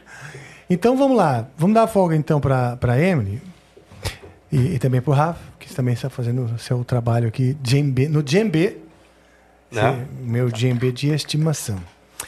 Que é o seguinte. Temos perguntas? Quer que eu parta para perguntas ou fico tocando mais, Deco? Você Temos manda. sim, temos perguntas. Então vamos começar para a gente já saber o nível dessas perguntas. Legal. Ah, Meligênio, Meligene mandou aqui. Será que é o tenista? Pô, ia perguntar Oi? a mesma coisa. É, não, não tenho essa referência, mas acredito que não. Ah, o, o Will Teles tocando uma música foda no jogo que eu narro, no jogo que narro nesse fim de semana. Olha só. E ainda conhecer todos eles pessoalmente foi uma experiência incrível. Olha só. O Rafa e a Emily me deram uma atenção animal minutos antes do show no camarim. Vocês são fodas. Ih, É. Quem é? Ah, Pô, Gane. obrigado. Pô, tenista. beijão, Mas velho. então não é o tenista, porque vocês sabem. É, acabamos de descobrir. Hum. Pô, obrigada massa. pelo carinho, Pô, de verdade. demais. A gente, pra gente foi uma experiência absurda. Nunca esqueceremos. É mesmo, foi um dia inesquecível mesmo. Que legal. Muito cara. foda. E que envolveu muito preparo, né? Vocês estavam contando. Foi um É, processo longo. É, fazer a música, É que tinha ensaiar. toda a animação também, o negócio de game é absurdo, né? É, e a música Tava sendo tinha- criada uma animação em cima da música e tinha, tipo, Vocês performaram junto com a, com a animação? sim, Então tinha que estar super sincronizado. é, foi, foi uma doideira. É, Foi massa. Porque tinha, tinha um VS junto, porque tinha um monte de coisa gravada junto, né? Uhum. Tem percussão, tem. Percussão. só. Até o barulhinho da, da, da, da bomba do jogo tinha. É. Ah, os efeitos. É, os defeitos do jogo. E aí era então. tudo sincado com, com, a, com, a, com a animação, né? E aí era com, com clique. Começa na hora certa. na hora Responsa, né? É. E aí tinha um lance de referência, porque era uma música. Era uma música nossa, mas era uma música encomendada, né? Então Tá. tinha uma série de coisas que a gente tinha que seguir. A música não podia ser muito Ah, tá, longa, tá. Vocês se inspiraram. tinha um BPM certo. Ah, legal, cara. E você acha que fugiu muito do, teu, do universo do, do EKT? Cara, Cara, eu acho que não. Eu, eu ia falar que acho que não, porém fugia do universo que estamos entrando. É, verdade. A Ah, gente. tá. É, tipo assim, a gente. É, tá bem, eu acho que essa música tá bem EKT. História EKT anos, Tá. né? É. Mas a gente tá. As novas músicas É um estão EKT indo pra um outro lugar, assim. É um EKT mais e aí, como essa foi encomendada, é, pediram bem especificamente né, algumas coisas, e aí ficou bem EKT. EKT, que todo mundo conhece, é. assim. É porque é um jogo de ação, né? Então Tá. é uma música mais pegada, tem, tem umas partes mais pesadas e tal. Tá bom. Então a Emily tá transformando tudo em baladas, é isso? Exatamente. Cara, inclu- e não, inclusive, deveríamos ter uma balada, viu? A gente Estamos É. esquecendo disso. Acho que É? de- devemos criar uma balada. Aí. Tá tudo. É porque a galera deve estar de achando que tá tudo ficando, mas tá tudo muito pesado ainda, gente. Não se É preocupem. verdade. Tá pesado para um cacete. Mas é porque a minha voz bota no lugar mais pop, né? Quer queira ou quer não. Tipo assim. É. As melodias que eu faço, eles vêm com um negócio pesadão, aí eu vou criar uma melodia, eu. Aí vira. Aí fica um pouco pop, né? Por causa da minha voz. Mas acho que a tipo, O magia é essa, tem né? uma parada assim, né? é, mas o instrumental continua pesadaço. Que legal. Que bom. É. Que bom. Eu tenho ouvido muito bandas assim, sabe? Instrumental pesado e o vocal mais. mais pop mesmo. Uhum. Pô, né? depois indica umas coisas aí. Cara, eu adoro descobrir coisa nova. Então pronto. Eu tenho, um, eu tenho um playlist que eu tô montando, né? Tem muita coisa que já é conhecida da galera, tipo Textures. Conhece Textures? Não. Textures, então você precisa conhecer. É, o próprio. umas coisas mais prog, tipo Opeth, que eu adoro também. Sim, o Opeth eu Coisa, coisa pesada, tipo Soilwork. Isso tudo o pessoal já conhece. Agora, The Contortionist. Eu já ouvi falar. Essa é demais. E agora eu tô pirando numa chama Vola. Vola. V-O-L-A. Vola? Vola, é. É, é um nome italiano? O que, que é? Cara, os caras. Francês, eu, acho que eles, eu acho que eles são suecos, se eu não me engano. E. Não tem nada a ver o nome. Tem umas bandas com os nomes todo nada, nada a ver.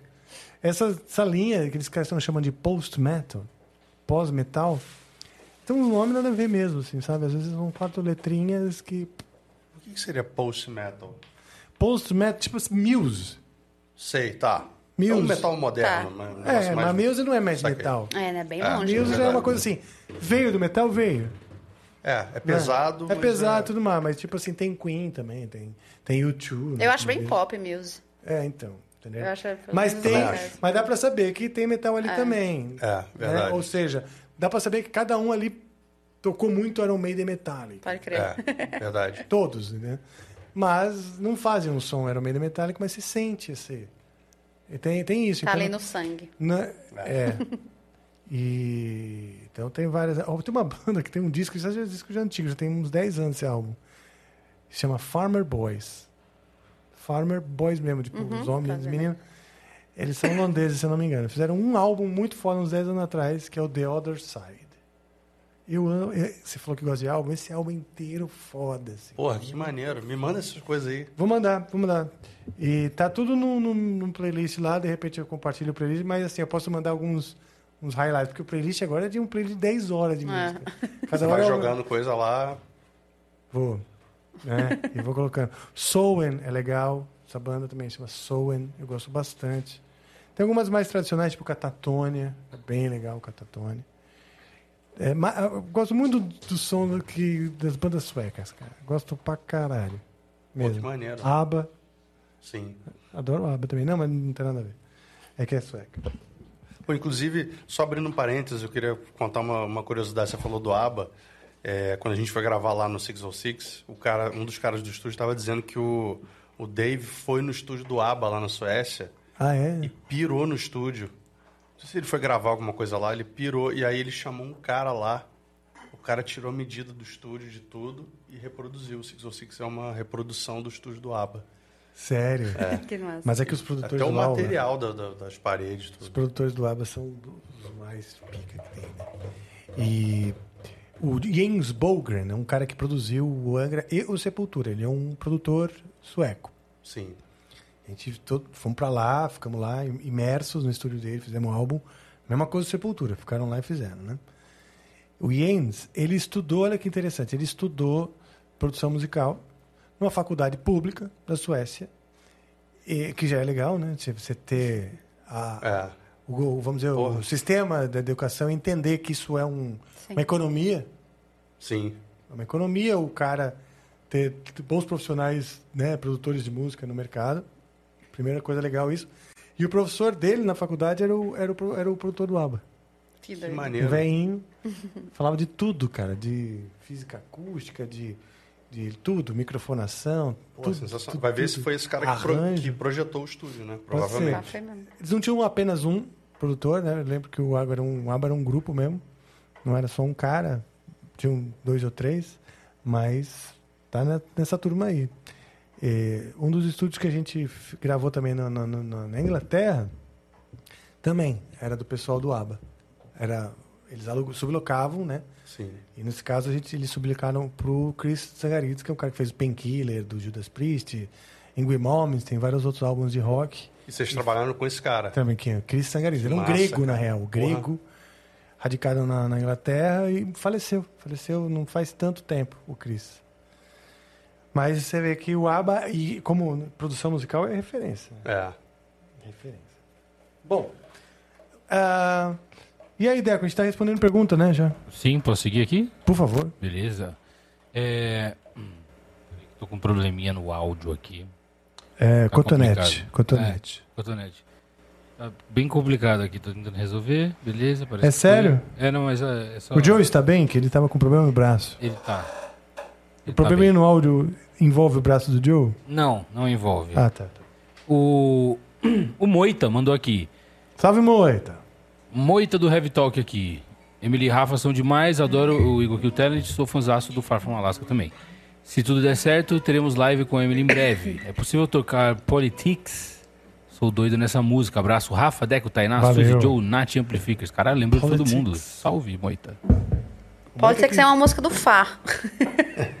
Sério? É, Será que é muito complexo de tocar? eu acho que É riff, né? é, é só rifão o tempo É todo. riff. Eu acho que vai ser complicado. Você sabe? Mas beijão, Moita, é nóis. Vai rolar sim essa entrevista aí. Só não vai ser. A gente já conversou, né? Um pouquinho mais pra frente vai rolar. Bom, realmente. Você falou que você sabe várias do Metallica, né? Sei. E aí, quer Canta cantar aí. Metallica? Pô, não, não conheço, assim, conheço três músicas do Metallica. É Quais? o que eu falei pra vocês, infelizmente. Tá o. Rafa está me doutrinando. Ótimo. Eu estou virando Sim, mas você uma já pessoa... sabe que- três, né? Quer uma? Iscar uma delas? Não, assim, eu sei de eu já ouvi. Não é que eu sei da Ah, tá, tá. Mas no próximo. Mas, ó, aconteceu uma vez, eu até mandei mensagem, lembra quando eu eu tava num shopping aleatório, e aí eu fui, eu tava com a camiseta do Metallica.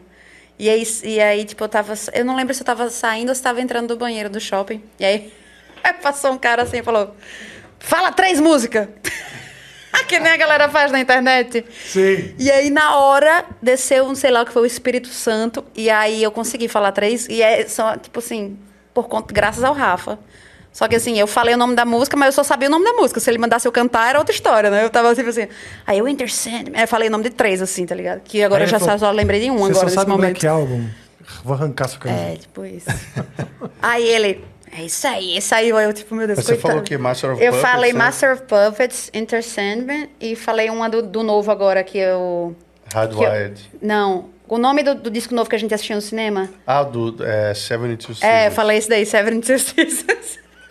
Aí ele, é isso aí, isso aqui. Saiu assim, aí eu, nossa, coitado, se ele soubesse que eu não conheço nada, só sei os nomes das músicas. Boa. Seguinte dica. Compra uma camisa do Ramones e escreve três músicas na, Na mão, porque alguém vai Compra perguntar. É. uma do Motorhead. Escreve três músicas Mas na eu fiquei mão, traumatizada. Eu nunca mais saio de também. casa com a camiseta de uma banda que eu não saiba. Nossa, e eu ganho tanta camiseta de, de banda. Jesus. Difícil. É, né? Bom, então vamos lá. É, Posso seguir? Pode, por favor. Beleza. Eu ia procurar uma música aqui. O Moita pediu Politics, não deu, não rolou, porque tem um monte de riff. Mas eu. É isso aí. Moita, a gente vai- eu canto no, no, na sua entrevista. Olha, ganhou uma exclusiva aí, muito. A Thay Underline 95 mandou aqui. Salve, salve galera do Eagle Kill Talent e Amplifuckers. Queria saber mais de como foi abrir por Evanescence. Ou Evanescence, nunca sei como fala. Vocês têm alguma história também. de bastidores? Sou muito fã de vocês, sucesso. Temos algumas histórias de bastidores. A, a, a turnê com a Evanescence foi magnífica. Inclusive, rendeu grandes amizades. É, nunca imaginei que teria o WhatsApp da Emily, mas eu tenho. Aquelas... Sério mesmo? Sério, cara, ela, Nossa. eles. Não só ela, mas todos eles, tipo assim. Abraçaram a gente de um jeito. Foi muito foda. Foi bizarro, bizarro, assim. E, e ela chegava no, no camarim da gente abrindo a porta e dando susto, assim. Ai! Tem alguém pelado aí? Você quer? Tipo, mano, foi muito vibe, muito vibe a turnê inteira. Que legal, cara. É, é, o último dia foi o mais especial, né? Acabou, É. a gente acabou o nosso show e aí a gente finalmente conseguiu assistir, de- porque nos outros palcos a gente ficava tipo via do palco, mas bem de- meio de longe assim, né? Nesse a gente ficou tipo praticamente de- em cima do palco assim, né? Assistiu de lá, os seguranças dela de liberaram, vai, fica aí, não sei o quê. A gente ficou e aí quando acabou o show deles, o segurança dela veio e falou: Ó, a Amy tá esperando vocês no camarim lá. Aí a gente. Caralho. Quando a gente chegou lá, eles, a coisa mais fofa do mundo, eles tinham preparado um shotzinho pra cada um, assim, tipo, sabia quantas pessoas eram e não sei o quê. Aí a gente brindou, ela agradeceu. E aí a gente ficou muito tempo lá conversando. Falamos até da ideia de, de Nashville, né? Falamos, estamos indo pra Nashville. Ela, ah, eu, eu moro lá. Foi nessa hora. Ela falou, ah, eu moro lá, pô, me dá seu telefone. Aí pegou meu telefone e falou, tipo, quando vocês pousarem em Nashville, pode me ligar. Ela falou. Puta, que legal. É, e foi, cara. cara, foi incrível, incrível. Teve um show lá que, tipo, eu acho que foi tipo o terceiro ou quarto, assim. Ela falou no, no meio do show deles, assim, que o Hecate era a nova banda favorita dela e tal. foi muito legal, Nossa, velho, muito demais, legal. cara. Aí te- ela assistiu do palco, também rolou isso, né? Eu olhei pro lado, ela tava lá, eu, meu Deus do céu. Nossa, meu coração. Que, putz, pra mim, velho, caraca, tipo, quando eu assistia a MTV escondido, quando era... Você tinha que assistir escondido? Eu não, não tinha. Eu não, ninguém me proibia, mas tinha, era uma coisa tipo assim, Você não ficava confortável de assistir. é, era uma coisa meio eu comigo, assim. Meu pai não vinha e mandava eu desligar, mas, tipo, na minha cabeça era pecado eu estar assistindo ligado? Ah, você tinha uma. Eu isso, tinha né? um negócio, eu tinha, eu tinha com isso com várias coisas. Minha, minha sexualidade também foi muito difícil. Foi, cara, enfim, isso aí é pra outro dia, porque senão é muita. Não acaba nunca aqui. Mas aí, a, a- o Evanescence é uma das primeiras, tipo, minas que eu vi assim na TV, né? Eu, Meu Deus, cara, que massa. Eu, né? Tipo, Sim. tem, auge, tem espaço né? pra mulher também, que legal, né? Eu lembro, putz, e aí ter essa turnê. Enfim, maravilhoso, É. maravilhoso. Eu fui falar isso pra ela, ela, ela quase me mandou, lembra? Quase me mandou calar a boca, mas gentil, assim, né? Tipo, eu fui falar, não, se não fosse você. Aí ela, meio que querendo dizer, né? Se você- não fosse você, eu não ia estar aqui. Aí ela, tipo, cala a boca. Você ia estar aqui sim, não sei o que. Muito fofa, mano, muito fofa. Foi muito massa, cara. Eu vi, as- eu vi umas, uns posts que vocês fizeram, né? E eu achei muito legal, cara. De- Cara, foi de- dava pra ver que existia um entrosamento. O público deles Legítimo. também, tipo, É meu mesmo, Deus né? do céu, meu Deus do céu. Adoraram. Nossa. Puta, que legal, cara. Muito foda. Será que a gente consegue fazer uma Evanescence? Sim?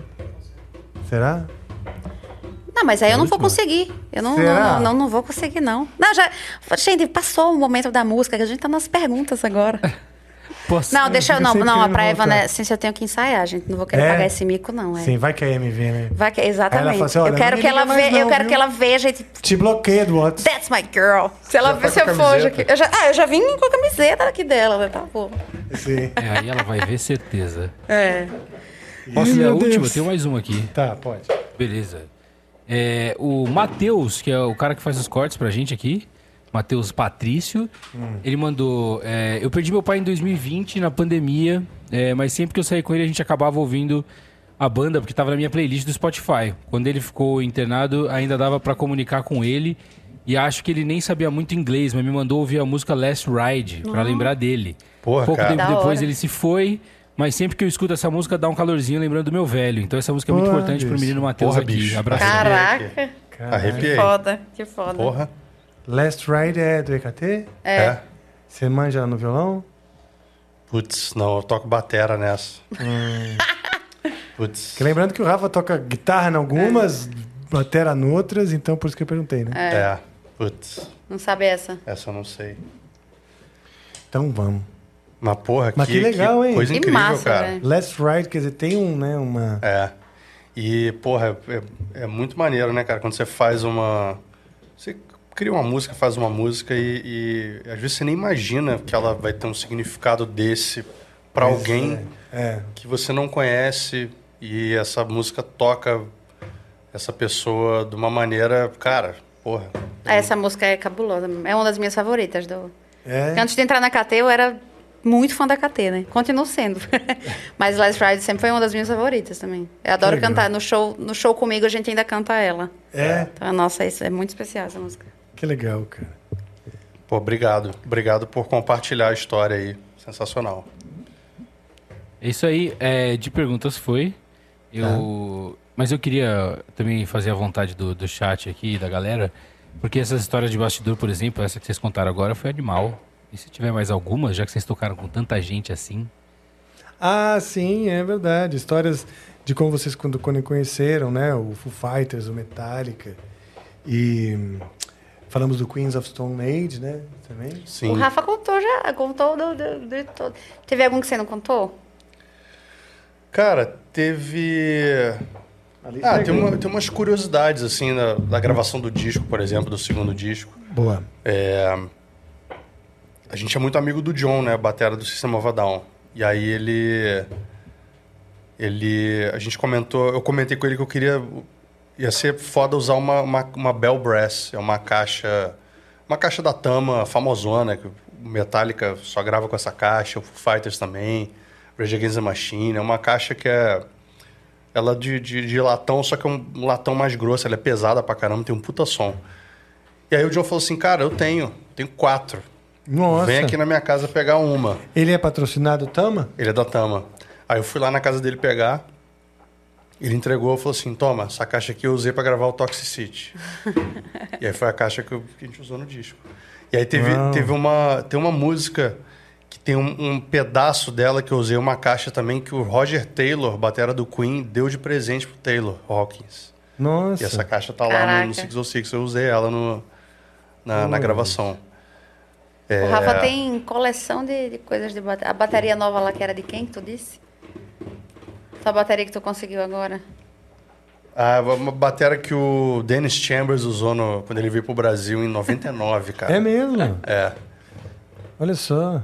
Aí eu. É, é com o Chico Corea que ele veio? Não, em 99. Ele veio com o Mike Stern. Manja o Mike. Stern, guitarrista? Sim, sim, que tá voltando, hein?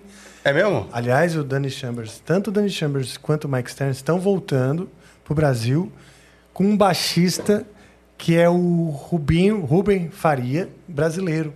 Que massa. E Foda. é um desses aí, tipo o Pipoquinha do, do- Sim. do jazz de pau, né? Ele é fudidão e tá vindo com, os- com, com o Danny Chambers e o Mike Stern. Eu já Pô, fui em show do Mike Stern. quando também, que vai ser bastante. Eu te aviso, eu te aviso. Pô, é, isso eu quero ver. Tô sabendo porque eu quero trazê-los aqui. Ó, Pô, que massa. foda. Bom. E aí foi de... Ele tocou então nessa gig aí. É, ele, ele usou essa batera e eu, eu E agora é do comprei. Rafa. Agora é minha. Mó doideira, cara. Eu vi, eu vi um workshop dele com essa, tocando com essa batera e um show também lá no Rio. E como foi parar na sua mão? Cara, eu vi no Mercado Livre o cara vendendo. Por acaso é o Mário Fabre que toca com os Titãs. Sim, sim, Mário Fabre. Abração, grande Mário. E aí eu fui lá pegar a batera, ele falou. Aí ele me entregou e falou assim, pô, essa batera aí o Danny Chambers usou em 99. Ah, você não 98. sabia? Eu não sabia. Olha só, cara. Muito massa. Legal, cara. Que legal. Uma, uma Então, Pearl nem, teve Master. um, nem teve um valor agregado para colecionador. Não, não. Ele me falou depois. Pô, Muito que massa. legal, cara. E, porra, alguma outra curiosidade de turnê? É... Porra, não consigo lembrar de nada. Vocês vão bem em Muito- turnê? Tipo assim, turnê de ônibus, é, chuveiro elétrico. ah, tipo, tem alguma coisa que, que em turnê chega a incomodar? Cara, teve uma turnê que eu fiz, uma banda que eu tinha com o Theo antes do EKT. A gente fez uma turnê com uma banda chamada Propane. Uma banda de meio hardcore, assim, lá na Europa. E aí era, era Tour Bus, as duas bandas juntas. Eram 18 shows em 18 dias. Nesses 18 dias, os caras do Propane, eles devem ter tomado um banho. No meio ali, mais Já ou menos. passei por isso. E aí, por cara... bandas, assim. Eles não têm tanto costume de tomar banho. É. E aí, cara, teve lá pelo quinto show, assim, que os caras já estavam cinco dias suando pra caralho e sem tomar banho. Jesus.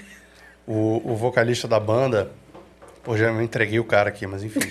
Ele, cara, Digita aí, vocalista Propane. ele descia do palco completamente encharcado, assim. Nossa, gente. Aí ele pegou a camisa dele, era uma camisa de botão que ele usava, e pendurou no ônibus, dentro do ônibus. Não. Tinha um- uma corda lá de não sei o quê. O cara pendurou e ficava aquela porra pingando ali.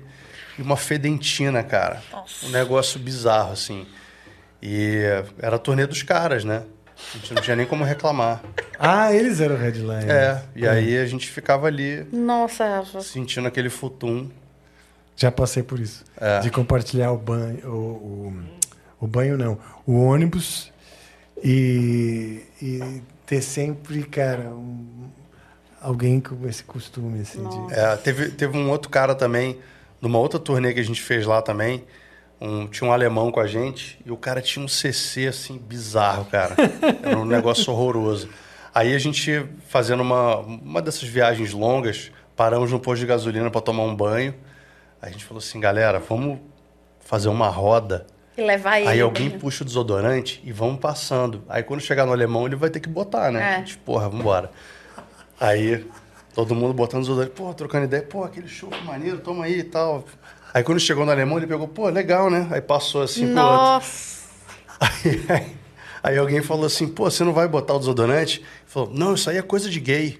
Isso é coisa de viado. Nossa, Eu meu não uso Deus. desodorante, não. Não fale nem quem é a, banda, porque eu nunca mais vou ouvir na minha vida. Não, mas esse não era de banda, não. Ah, não era de esse banda, não era de banda, não. Meu Deus do céu. Sim, né? Nossa. Pois é. Mas, Mas- eu- é, é, é, CC é foda. E como que você avisa, né? Você não tem nem intimi- intimidade com a pessoa. Chega lá, tipo, torneio é do cara, né? Pô, Tinha- cara. A gente teve que tirar um cara da turnê, um alemão também, que era um técnico de som, por causa do chulé, cara. Chulé. É, porque o, o cara tinha. Tirar da turnê. Cheira. Falou, não dá, não dava, ninguém dormia. Porque era todas aquelas caminhas, aquele corredorzinho, o cara metia o. Na- no tirava corredor o ali, né? sapato, deitava assim no corredor e aquele sapato no meio do corredor, assim, parecia que tinha um bicho morto. Nossa. Caralho, cara. Eu tenho pavor dessas paradas. Eu passo desodorante Nossa. toda hora. Inteiro, cara. Você tem favor de ser o cara. Olha, É. tá... Ter pavor de ser o cara outro. Minha mulher sempre reclama comigo. Fala, cara, você vai, vai, vai dar merda no seu sovaco aí. Porque Tanto tem muito alumínio, né? Desodorante tem muito alumínio. Tem alguns que não tem. Sim. Mas é difícil de achar, eu acho. Nunca Ó, procurei, Sabe o que eu acho? Qual que você usa? Eu não acho nada, mas amigo, amigo meu. Qual que você usa? Desodorante? Cara, nesse momento eu tô usando um Nivea. Nivea É? Sport. Bolinha? Bem bom. De bolinha? Não de Rolon. Ah, é? É. Você já experimentou de bolinha? Porque tem uns de bolinha que não tem, que o alumínio é mais do, do, do, do que tem Do pressão. spray, né? É, É. do spray. Mas o, o- esses de bolinha... O papo de desodorante, né? É interessante. Esse, esse de bolinha, Caraca, cara, eu vim aqui achando que era outra coisa. Ele cara. fica, Desculpa, ele fica meio Tô brincando. né? Ele fica meio, meio melecado, né? Eu tenho Não, aflição disso não. também. Eu, eu... Ele não é muito melequento, não. Eu, ó, tem dois que você pode usar. Vou- vamos lá, já que, né? Fala aí. Já que estamos falando. Primeiro é um que não tem alimento, não tem nada, é uma pedra. Esse é disso importado. aí. Esse é importado. É uma- literalmente uma pedra Uhum. que não tem nada que fere o sistema solar. E não tem cheiro nenhum também. Não tem cheiro nenhum, é uma pedra. Você, às vezes, só dá uma olhadinha assim na pia, ele, Uhum. é uma barra mesmo que é uma pedra. Você pega, passa, passa essa pedrinha aqui e pum, e foi. E resolve? Resolve, Não mas tem cheiro. não tem cheiro e resolve. Claro, se você vai na academia, vai suar pra caralho, vou te prometer, né? Mas em nenhum caso. Já falou que não funciona, não. Eu uso, cara, eu uso esse daí É. rola. Quando é assim, venho pra cá, fica no ar-condicionado, isso aqui não rola. Entendeu? Né? Vai- Fazer um show depois e. É, fazer um show. não. Fazer um show eu já n- nada segura. É. Então eu já, tipo, ah, já chego fedido mesmo. Quando a gente foi pra BH, eu comprei um da... Pode falar a marca? Eu falei da, Pode. da Nivea, né? Um Giovanna Baby. E foi legal? Sem, sem Com alumínio. cheirinho de, de, de spray. criança? Spray. Não, sem cheiro, sem cheiro. Sem Bem cheiro, bom, ah, isso é legal. bom. Mas desculpa, eu te interrompi, você ia falar Não, uma- não, é isso. E aí até, o que eu uso, o Rolon, é o Rexona sem cheiro. Esse é bom. Não é melado, não, ele seca rapidinho. Você passa só um pouquinho. Rolon? É. Eu acho Pô, que. vou, vou tentar, cara. Tenta, tenta. Ou esse daí que é importado também, que é uma, que é uma pedrinha, dura tipo um ano. Nossa. A Porra. pedra nunca acaba. Sério mesmo, dá raiva às vezes. A minha quebrou uma vez a base e a porra ainda tava lá em pé. A base quebrou, ainda tinha a porra, né? E o que mais que ia falar? De sovaco? É, Eu, eu tenho pavor de chulé também, cara. Eu boto polvilho antisséptico ah, é? da Granado, Sim, sim. um sim. verdinho, que tem um cheirinho bom pra Ah, cacete. é bem bom Porra, esse. maravilhoso. Eu tô- eu- eu- a gente foi comprar a última vez não tinha o verde, a gente comprou o rosa. Também é bom. É bom do mesmo jeito. Eu gosto Tô também aqui de com ele talco. aqui. Eu gosto de talco. Eu, eu ponho talco na cueca. É mesmo. É. Informação aí pra vocês que Porra, não isso é- estavam A preparados. gente tá falando de, de- dessas coisas, vai ficando cada vez mais íntimas. Eu gosto de ter aquela sensação do, do saco sequinho, sabe? Sim. Quando eu era muito bebê, tinha muita assadura, é verdade. Tinha muita assadura. E demorou pra parar de ter assadura. Sim. Entendeu? E o talquinho foi um negócio que eu, tipo, levei pra vida. Pra vida. É. Porra, ah, lembrei que eu ia fazer. Eu lembrei que eu ia falar. A Vanessa, minha esposa, ela fala que eu feto de noite. Porque eu suo muito. Sim. Mas não tem nada a ver com, com, com, com o chulé, é, com, com o sovaco. A cabeça e o travesseiro, que fica aquele Sim. bolo, né? E, e fica um fedor. Muito Rafael. horrível. Rafael, É, é. eu tô tentando entender, mas assim. é- O quê, cara? Não, é esse papo, esse seu, esse papo, é- esse papo. Cara, aconteceu naturalmente, cara. Não, eu entendi, eu entendi. Então tá bom. É, já respondemos perguntas. Fomos, fomos com, fomos com tudo, já Então pronto, já tocamos músicas. Então tá, você não quer que a gente fale de sovaco. Eu achava aquilo, enfim, Então tá bom. você que manda, cara. Cara, ó, quem tá agora, depois de sei lá quantas horas aqui, são os Die Hard fans que, tipo, até sovaco querem. É saber. verdade. Não é verdade? Então, pronto, esse foi um bônus do Amplifica para vocês. Falamos de chulé, sovaco e saco. E, e também suor de, de, de, De cabeça. cabeça. É, eu fico, eu fico com muito pedido, às vezes nem eu aguento. O meu travesseiro. É, por conta de suar bastante ali. E eu preciso suar, às vezes dá um calor. Ela fica puta, porque eu boto, boto a camiseta, me cubro e fico suando, porque eu gosto de suar pra dormir. Que Sério viagem mesmo? é? Porra, eu detesto. É, eu gosto de ficar quentinho. Não, enfim, mas eu não percebo. Na verdade, é uma confusão. Eu não gosto de suar. É, quando eu percebo, eu já tô suando. Sim. Mas. É, eu nunca conheci alguém que gosta de suar. Ia ser a primeira É. vez que você falasse que. Né? É, não, não é. Mas acaba que eu suo du- dormindo e fico fedido. E a minha esposa já tá até pensando em. E eu ronco, né? Então ela Porra, tá falando de eu dormir em outro quarto. Eu tô bem triste. Foda. Tudo isso pra isso, tá, Deco? Por conta dessa confissão. Tá bom? Não, tranquilo, tranquilo. Então, beleza. Então, vai. Então é o seguinte, muito, muito obrigado. Vamos combinar de, de repente, fazer um, um retorno aqui com toda a galera, Vamos. né? De. Pô, só faltou o Theo e o Snips, né? Theo e Nipper. Nipper. Pô, chamei de Snipper. Porque é Nipper. Snipper. Sniper, sniper, né? Sniper. Inclusive, ficamos sabendo com, com o nosso amigo Rob, né? O inglês que veio tocar com a gente, que Nipper... A gente nem no- falou pra ele isso, inclusive, ainda. O Nipper nem sabe Eles, disso ainda. eles falaram. Ah, falaram O Rob pra ele? falou. Nipper lá no, no Reino Unido é o bebezinho. Ah, é? Eles usam como, tipo assim, ah, você é mó Nipper. Tipo, Um pequenininho, tá aprendendo a andar, tá fofinho, tropeçando. assim, é. E eu, a primeira vez que eu fui pra França, né? Que o pessoal também, os fãs ficavam me rindo um pouco de mim. Rindo, né?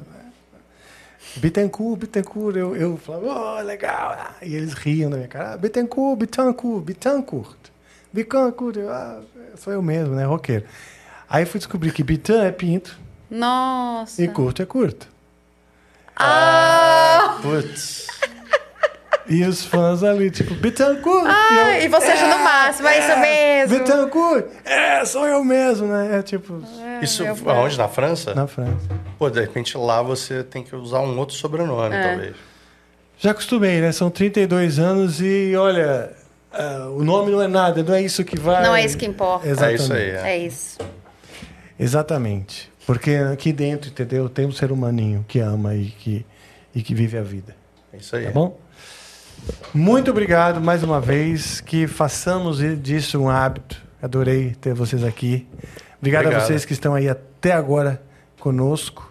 Obrigado, equipe maravilhosa. Ihu. Olha o ânimo desses caras. Nossa Muito obrigado, Senhora. estou mutado. O Joe ele demora muito pra me desmutar e me, me estressa. Obrigado, tamo Ele junto. te estressa, né? Puta que pariu. Então, eu tinha esquecido de dar o telefone de onde nós estamos. Nós estamos no Fit. Ah, não, eu dei o telefone, dei? Acho, Acho que que você falou, não. sim. Deu? Você falou o site, Ah, ó. deu. Divididas.